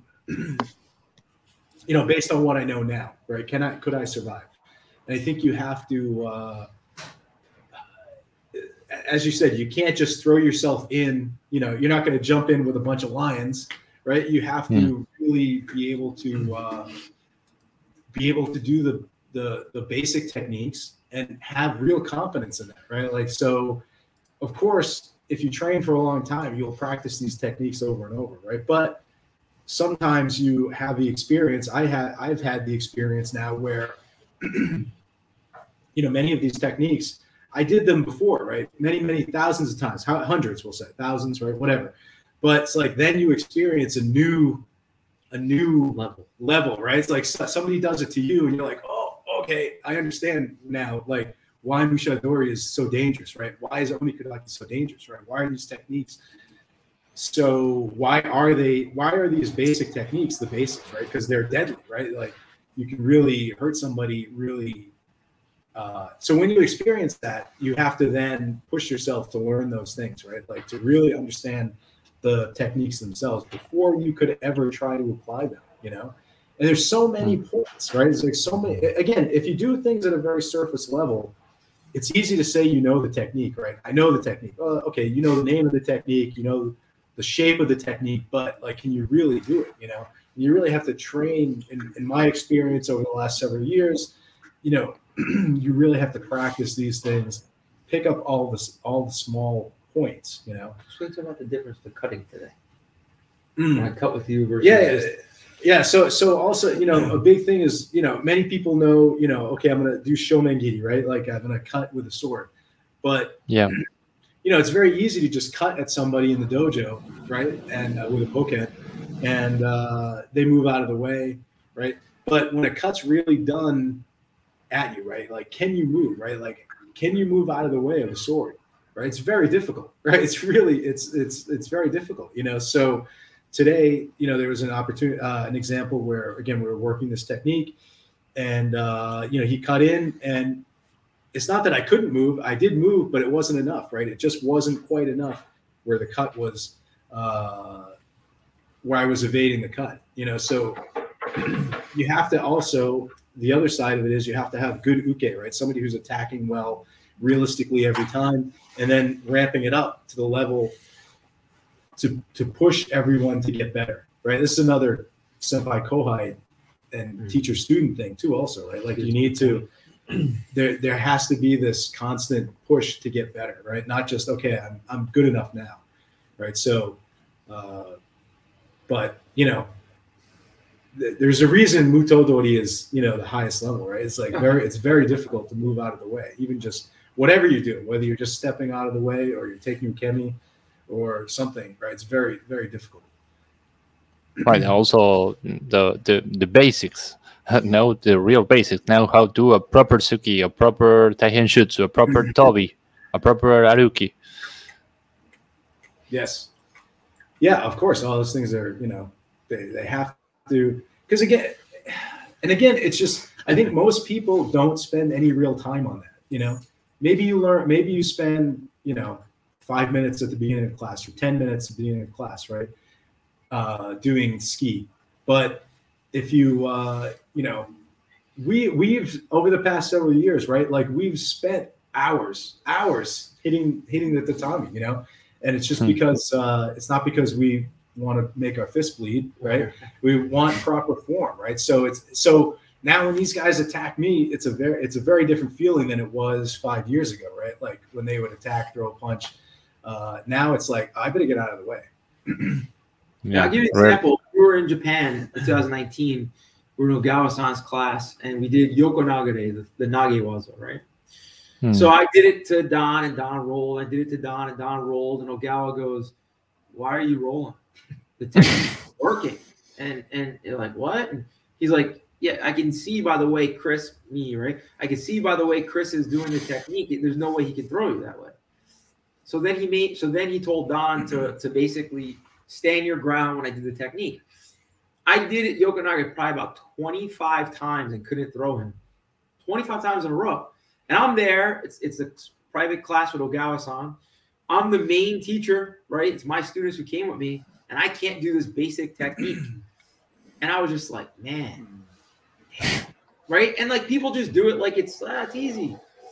And you know, it, it took a long time to develop that, understand the angle, how to use your body, how to sit down properly, you know, how not to use too much power, how to use your body weight versus your your muscle strength. And and I, but I mean, literally, it was it felt like 25 times.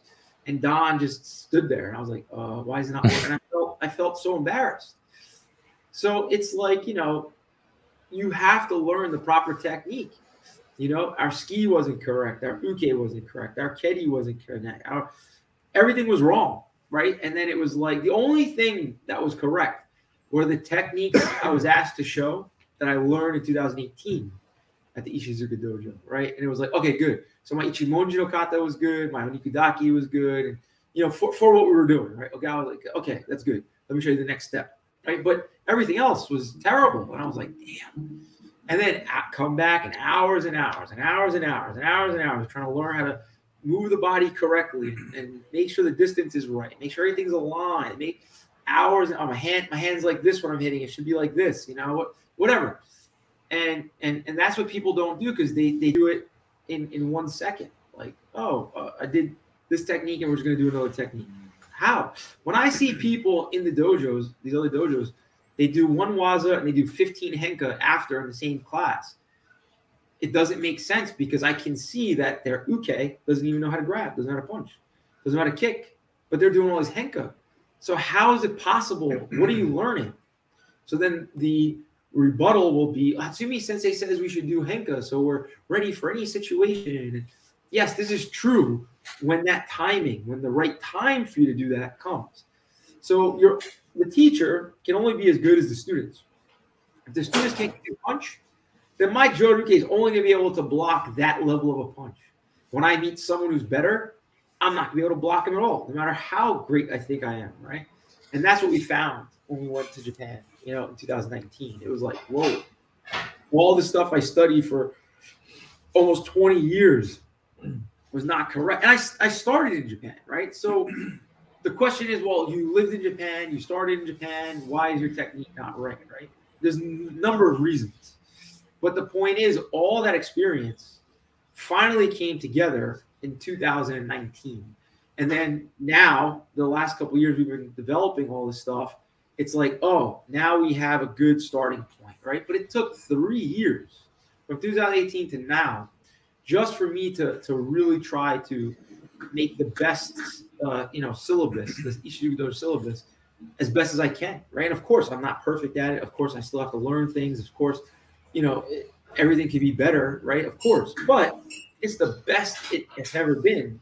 But it only started three years ago. So then these hmm. guys are doing the same, and some guys are better at tsuki and other guys are better at mushidori. Like so, it's it, it's always different levels. But to commit to be a part of my dojo, for example, is a is a tough commitment. And I've had many, many, many students, and you know, many good friends, and you know, some people don't talk to me anymore, and you know, it's unfortunate. Like I said, I don't hold grudges. I'm not mad at anybody, but I think it's a cultural difference, and people just can't grasp that. That like I got to do this this way. Why do I have to do it this way? I'm American. I can do whatever I want. Okay, you know, hmm. it doesn't work. Then go go to American karate. Don't come to the Bujinkan dojo. You know, but hmm. it's hard, man. It's hard. You know. Yeah, it was um life changing. You know uh, that that year, 2019, uh, and be with Ishizuka uh, and his students. Uh, but you see us um, i don't know your previous experience as something necessary go through to get yeah. to this point yes i wouldn't trade it i wouldn't trade yeah. because i have a broad understand like i have a full complete understand i've trained with everybody right so if you only stuck with one person you only know one way and that could be limiting right so my experience of knowing, oh, this is good, or that guy's good at that, or this guy's bad at this, or you know, whatever. Like it, it's without that, I wouldn't have as open of a mind as I do. I would be very one way, and and, and people think I'm like very one way, but I'm really not. You just have to get through the levels, right? I mean, I think these guys can explain better because they go through the gauntlet every class. So, you know, yeah. Uh, the changes between five years ago and now? Yeah, I mean it's a it's a big you know it's a big change, but you have to be willing to make the change, and you have to be willing to put in the hard work, right? It's like uh, because that's you know it's like anything else. You're not gonna you're not gonna benefit from it unless you put in the hard work, right? And I think for many people, the Bujinkan is not about hard work, right? It's like about just again, like it's about doing what you want to do makes you feel good. You go to the dojo, you go and hang out, and it's it's uh, you know because again it's it, you know again we talked about it earlier, right? It's like that is that is an aspect of the Bujinkan, right? But of course, but it's not it's not the it's not the central Right. Yes. Yes. I mean, it's it's not the central goal, right? The central goal is to be a warrior, right? Bu, Jin, right? Like you want to be this person, right? Like so, it's uh, you know it's important to, to do that but but you have to you have to uh, do a lot of a lot of tsuki a lot of tanren a lot of kemi and uh, a lot of practice yeah yeah keep it the martial art like the core of the situation you know sure. Everything else satellite yes. Yeah. Um well uh chris um what is the relationship with your daily job as a police officer and uh, also as a ex-veteran force, Air Force veteran, sorry, uh, and the martial arts and especially the, the specifically the Bujinkan? Yeah, I mean, like I said before, you know, I've been in a number of situations, uh, you know, uh, but the number, the, the number one thing that's most important about the training is the environmental awareness, right? So if you want to bring that to the Sakki test, right? The Sakki Jutsu test. It's this idea of just being aware of what's going around. Uh, you know, uh, you know, I think this idea in the in the dojo, you practice these fighting techniques, these killing techniques, and you're trying to learn how to do these things, right? Hmm. But even though you're doing that, you're trying to become a better person, right? So you're forging your spirit by doing this, by enduring pain and understanding where to hit and you know going through these techniques. So I think the people who just concentrate on this idea of fighting, which a lot of people are right now, I think it's very low level, right? It's very low. And I think that's something for young people, right? It's like as you get older, right? I mean, your body's tired or broken or so I think you have to do those things in a natural rhythm, right? We all have, I think. So, you know, uh, I, I don't, I think it's necessary. Uh, I, I'm, I'm not saying it's not necessary, but you know, so my point is with my job and everything like that, the main thing is situational awareness learning how to read people's body language, learning spatial awareness. Uh, that's most important. Again, I'm not kicking and punching people. It's against the law for me to do that unless it's absolutely necessary. So even though I'm practicing all these things, I'm not hitting people that I come across in the street as a police officer. Not, we're not doing that, right? It, it's learning how to respect people, respect yourself, be confident, learn how to, you know, talk to people respectfully, and, and it's very important. So, you know? So that's really how that works. Right right. So uh, you named it um, earlier the um, the Sakki test you know um, your Sakki test when it was and uh, how it feels. It was november 2003 and uh, i was in front of the Hombu dojo i took it i think twice before once with hatsumi and then like once with Arnaud in the Hombu dojo and then on that Sunday, uh, we were sitting down and Hatsumi was drawing.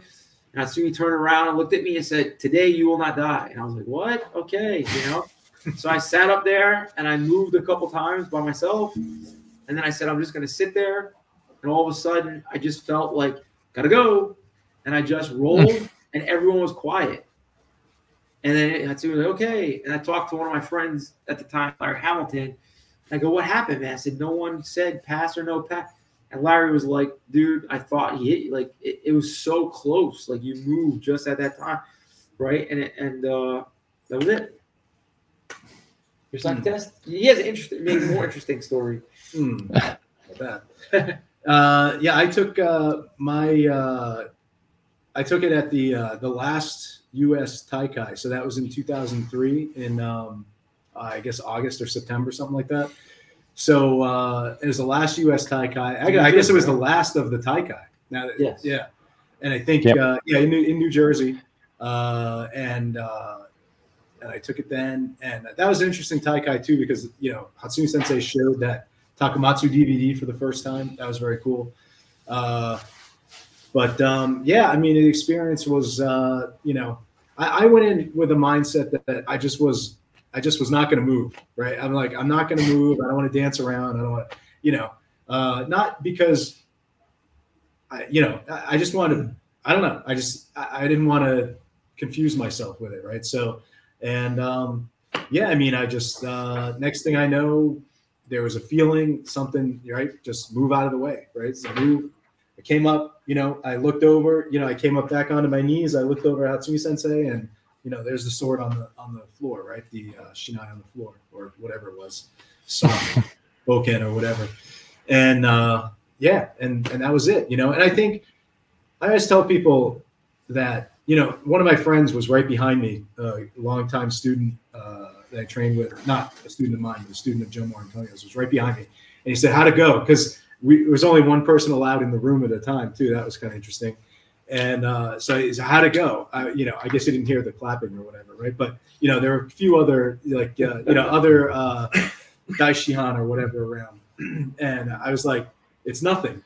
You know, like that's what that's the only thing I could think of was it was nothing. You know, because it was uh, not saying like it was easy. I'm just saying like it it was thing to worry about, right? It's like nothing. That was the sense I got, right? So it was it was an interesting experience. You know, it was very interesting. Hmm, nice. So uh, another rank, you know, the the Shihan um, and the Dai Shihan. Um, what it means to be a Shihan and Dai Shihan. Well, I mean, Hatsumi Sensei continued the ranks, right? So you know, I, I think at one time it was only ninth dan was the highest rank, then it went to tenth dan, and then Hatsumi Sensei made up the 15th dan based on the 15 years he traveled with Hats- to, to see Takamatsu Sensei. He broke up the 10 dan into, you know, uh, Chisui Kahuku. Um, according to Hatsumi Sensei, and again, you know, it's written, right? But that's when the Happo Biken starts. But from 11th dan, like you should be training long enough. And then when you get to this 11th dan is when you should start learning weapons, you know? Um, it's written. You read it, you know, it's, it says there uh, in, in his writings. Um, uh, you know, and then after you got Jugodan, which is like your official rank, he then made these titles, right? Which was uh, Yushu Shihan, which is a good Shihan, and then Dai Shihan, right? And uh, Dai Shihan are the basically the protectors, right? Uh, I would say uh, of the Bujinkan, right? And, and uh, some people hold weight, some people don't hold weight. I think it's a combination of both. I think that you know like like I mean I saw other Dai Shihan recommending their students for Dai Shihan. I mean I think that's crazy. But you know I think that if you get directly from Hatsumi Sensei, you know, like from 11th dan to Dai Shihan, it all came directly from Hatsumi Sensei. What I mean by that is he would come up to me and say, "This rank, this rank, right?" Every everything else was uh, from you know one to four was basically Kamyoku-san. Then you know, Hatsumi said five. Then like six, seven, eight, I think Nagato. Then nine was Nagato. Then it was supposed to be tenth. I was told to get the stuff and you know the recommendations or whatever.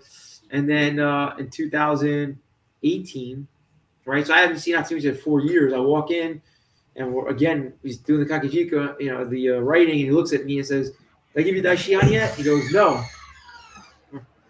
And uh, he goes, "Okay, tomorrow." I'm like, "Okay," you know, I was just like it was weird. And uh, Yeah. so my my point is, come here, come here, sit down. come here, sit down. Hello, now we have the five elements. Rin John. Hello. Say hi. And, uh, so a lot of people say there's no uh, merit to, to rank and stuff. Okay, Takamatsu sensei explained, you know, it's not necessary, it's just a piece of paper. Not you, no, my phone doesn't work. and uh, this is true when it comes to, you know, the practice. But from what I understand, from my observation, your rank and getting these ranks show some relationship with Hatsumi Sensei, right? So if you're training 30 years in the Bujinkan, you have a Yondan, your relationship with Hatsumi Sensei probably isn't that much, right? But if you have uh, 15th Dan and you've been training 20 years, well, then it shows that Hatsumi Sensei knows who you are. You know, Hatsumi Sensei also a number of years ago, that there was issues because I was one of the people that they, you know, a, bunch of people got mad that I got, you know, high ranks and stuff because I was so young. And you know, Hatsumi Sensei came out during the, the one of the Taikai, I think the one uh, in April with the Takamatsu, uh, and uh, you know, he said he goes, please respect the Jugodan. They are my students. They were born from me. It's really important, man. You know, so Hatsumi Sensei is saying these people are directly my students. You know, and you could argue, you could say it's not true. You could say Hatsumi Sensei said this, but but listen to what Hatsumi Sensei said in Japanese, not through a translator, and you'll see, right? So I think that even if the person is no good, or even if the person was very good, then they're not good anymore. What if the person was really good and then they went to war and they lost both their legs? Now they can't practice anymore. They still have that relationship. They still learn. So I think that there's a lot of merit there. This idea, I think people hide behind their rank. So in other words, I'm good because I'm Daishihan. And I think people hide their rank because they're not good technically. So they don't want people to know what their rank is. It is what it is, right? It came from Hatsumi Sensei. It was given to me directly. If you have it, it was given to you directly you have to do your best. You know, it's very important. Right, right. So uh, I see that your family is uh, claim for you, Chris. Uh, we have two last questions for today. Yeah, sure. Maybe we can do uh, another another uh, episode. So Sandy, uh, it goes for the fourth of you. the, the the usual two questions you do. Well, I, I will. do you hear me well? Yeah. Yes. Okay. Yes, uh, I usually ask uh, the guest that if, if they, in this case, could give advices to to practitioners, people who are starting in Bujinkan, and people who feel stuck in their progress? Hmm. Number one, find a teacher who really knows what they're talking about. You have to find someone who knows, and it, it may not be in your country, it may not be in your town, it may not be in your city, but you have to do your research. You know, whether it's Aikido, boxing, Kung Fu, karate, you have to really think about, and and you have to also look at yourself and go, man, maybe I'm not practicing correct. Maybe the teacher I have now is not the right teacher for me today. It was 10 years ago, right? Uh, if you're not honest with yourself, you're going to continue to be in a rut. You're going to be upset. You're going to hate the Bujinkan. You're going to talk bad about Hatsumi Sensei and everything. You know, like you see these people mm-hmm. on internet, who didn't come fraud and all. It's because they have no relationship. Like if you can sit there and tell me, and you have someone who spent many years with Hatsumi Sensei, speaking with him, translating for him, knows all the waza, and that person goes, "Yeah, this is a scam," I'll, I'll talk to that person. But it's mostly people who went to a dojo. It wasn't for them. You know, they got scammed out of money. You know, no one talked to them when they went to Japan or something, and then they have a chip on their shoulder. But it's it's you know, uh, or they're mentally ill. You know, so that's my advice: is be honest with yourself and find a, a you know a real teacher. You know. Oh, everybody. Uh, mm, yeah, I would I would say the same thing, right? Don't be afraid to, uh, you know, if you if you're new, right? Like check out do do your research, right? Check out like who you're uh, you know who you're training with. Does what they do look like what you're seeing in books and and maybe in videos of Hatsumi Sensei or the Shihan, right? Yeah. The senior Shihan. Uh, you know, and does it does what you're seeing in class match what you're you know what what you think you should be seeing right of course you know not as, as a new person you don't know anything right so you uh you know you don't have any real ideas so you have to you have to you have to be willing then to then also be willing to change right like okay maybe that's not the right guy like you said right like you have to go on to somebody else grab the people towel and then i would say if you're you know if you're training for a long time and you're feeling stuck you know, again, you need to be you need to be willing to uh, reassess yourself. What do you want out of it? You know, Yes. uh, Yes. and then um, you know think about how you can make that change. No, right? bring Like, that, bring that. What do you need to do to make yourself to get more out of your your training? Right? Reinvigorate yourself. Right. Yeah. Right, right. So what I would add Um, is that in, in addition to all of that, is that you then have uh, take the feeling that you get from, from your training and incorporate it into your everyday life, and um, incorporate it. If it's even if it's just a couple of minutes every day. You get up and you go through your Junan Taiso, you do your Kokibo, start your day off that way. Um, do a little bit of Jodan Uke, do some tsuki if you only have a couple of minutes, but it, try to find little ways where you can work it in, just make it a part of who you are and make it a part Yeah. of your life. Right. Uh, for me, um, I look for the aha moments, the light bulb moments where things just click. You might try a technique over and over again, days, weeks, months, and then finally it just clicks where it feels right. You know, no energy is being used. You're doing it correctly. Um, you and your partner um, feel that that was correct. When you first walk through a door as a white belt, your aha moments are probably probably every day. Zenpo Ukemi, Zepokaiten, um, you get those pretty quickly. But as you move on, maybe those light bulb moments happen once a week, once a month. Um, or, you know, as you progress past Shodan, maybe it's once every few months.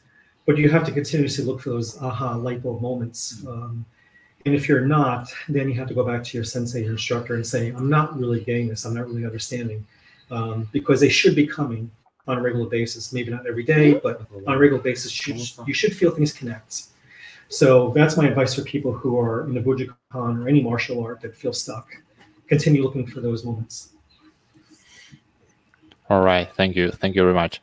So, uh, Chris uh, and, uh, uh, and guys, we had um, one last question. It this come from from our previous guest. It was uh, Pam Ponce. She's uh, from uh, Ecuador, but she lives in Miami, Florida. So I want to try to do the best to put it on on the screen. let me let me know if you you can hear it. Okay.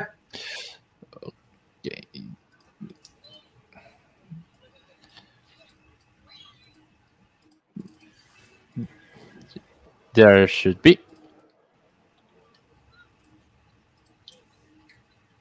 It's like a, like a game show or. Answer this question. Has wings, red, and it flies. What is it?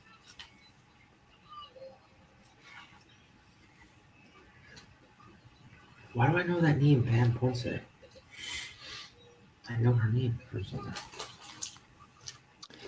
So, do you hear it? Maybe Chris can translate it. No. No, eh, I don't hear it. Oh, okay, okay, okay, okay.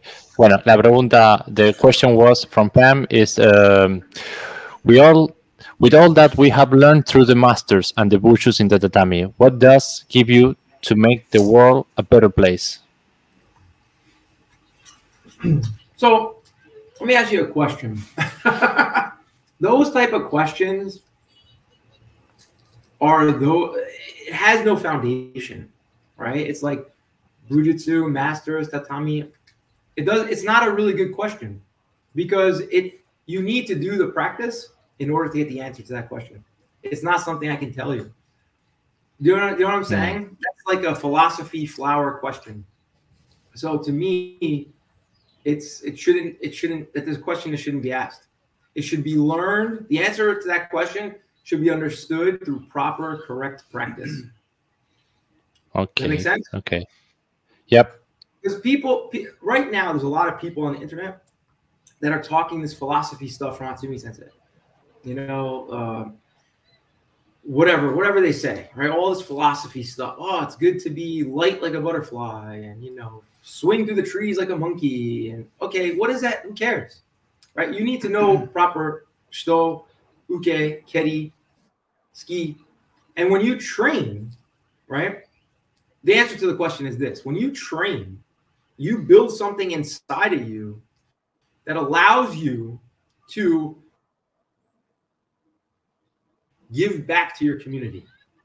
So you cannot ask someone for that answer. You have to actually develop that answer yourself so that you can give back to your community. All right. So this philosophy stuff is, you know, it's it's it's it's nice and it's pretty and it makes you feel good and it's it sounds great. Oh, community, the people, the mat, but it's it's really it's it's a question that has no no foundation or roots. Right. So the answer to the question is you must practice correctly until you get to a level that you're able to give back to your community. That's really the best way to answer that question. Does that make sense? All right. Yep. Totally. So tell So Pam now if she's in Miami, tell Pam if she's in Miami to go to Naples and practice with Craig Brogna at the dojo, and then she'll get the answer to the question herself. Okay. Okay. So uh, now, Chris, it's your turn to make uh, the next question for our next guest, which we don't know who who will be. Hmm. How, how much Maybe it can be four questions. Maybe it can be four How- questions, one for each. Sure. Number one question is How much time have you spent speaking to Hatsumi sensei and the Japanese Shihan in Japanese? Okay. I think many people cannot answer that question. So I think it'll be good because maybe you have to get to a few. Of course, you already had Kacem. So he's, of course, yes. And for me, yes, of course, yes. But I think many guests will not be able to say that. Hmm. Okay. We're doing this four questions. Yeah, man. Question for the next guest. How many Uh, lists is it? I pass. There. Okay, good job. Let me think about it. Um, wow. Uh, ask questions for anything. Um, let's see. Um, what was your light bulb, first light bulb Raha moment in the Bujinkan?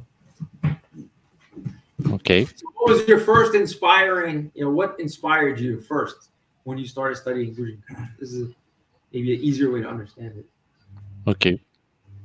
How many lists did it take to get this out? Yeah, I know. That's it. We're done. I'm going to pass too, guys.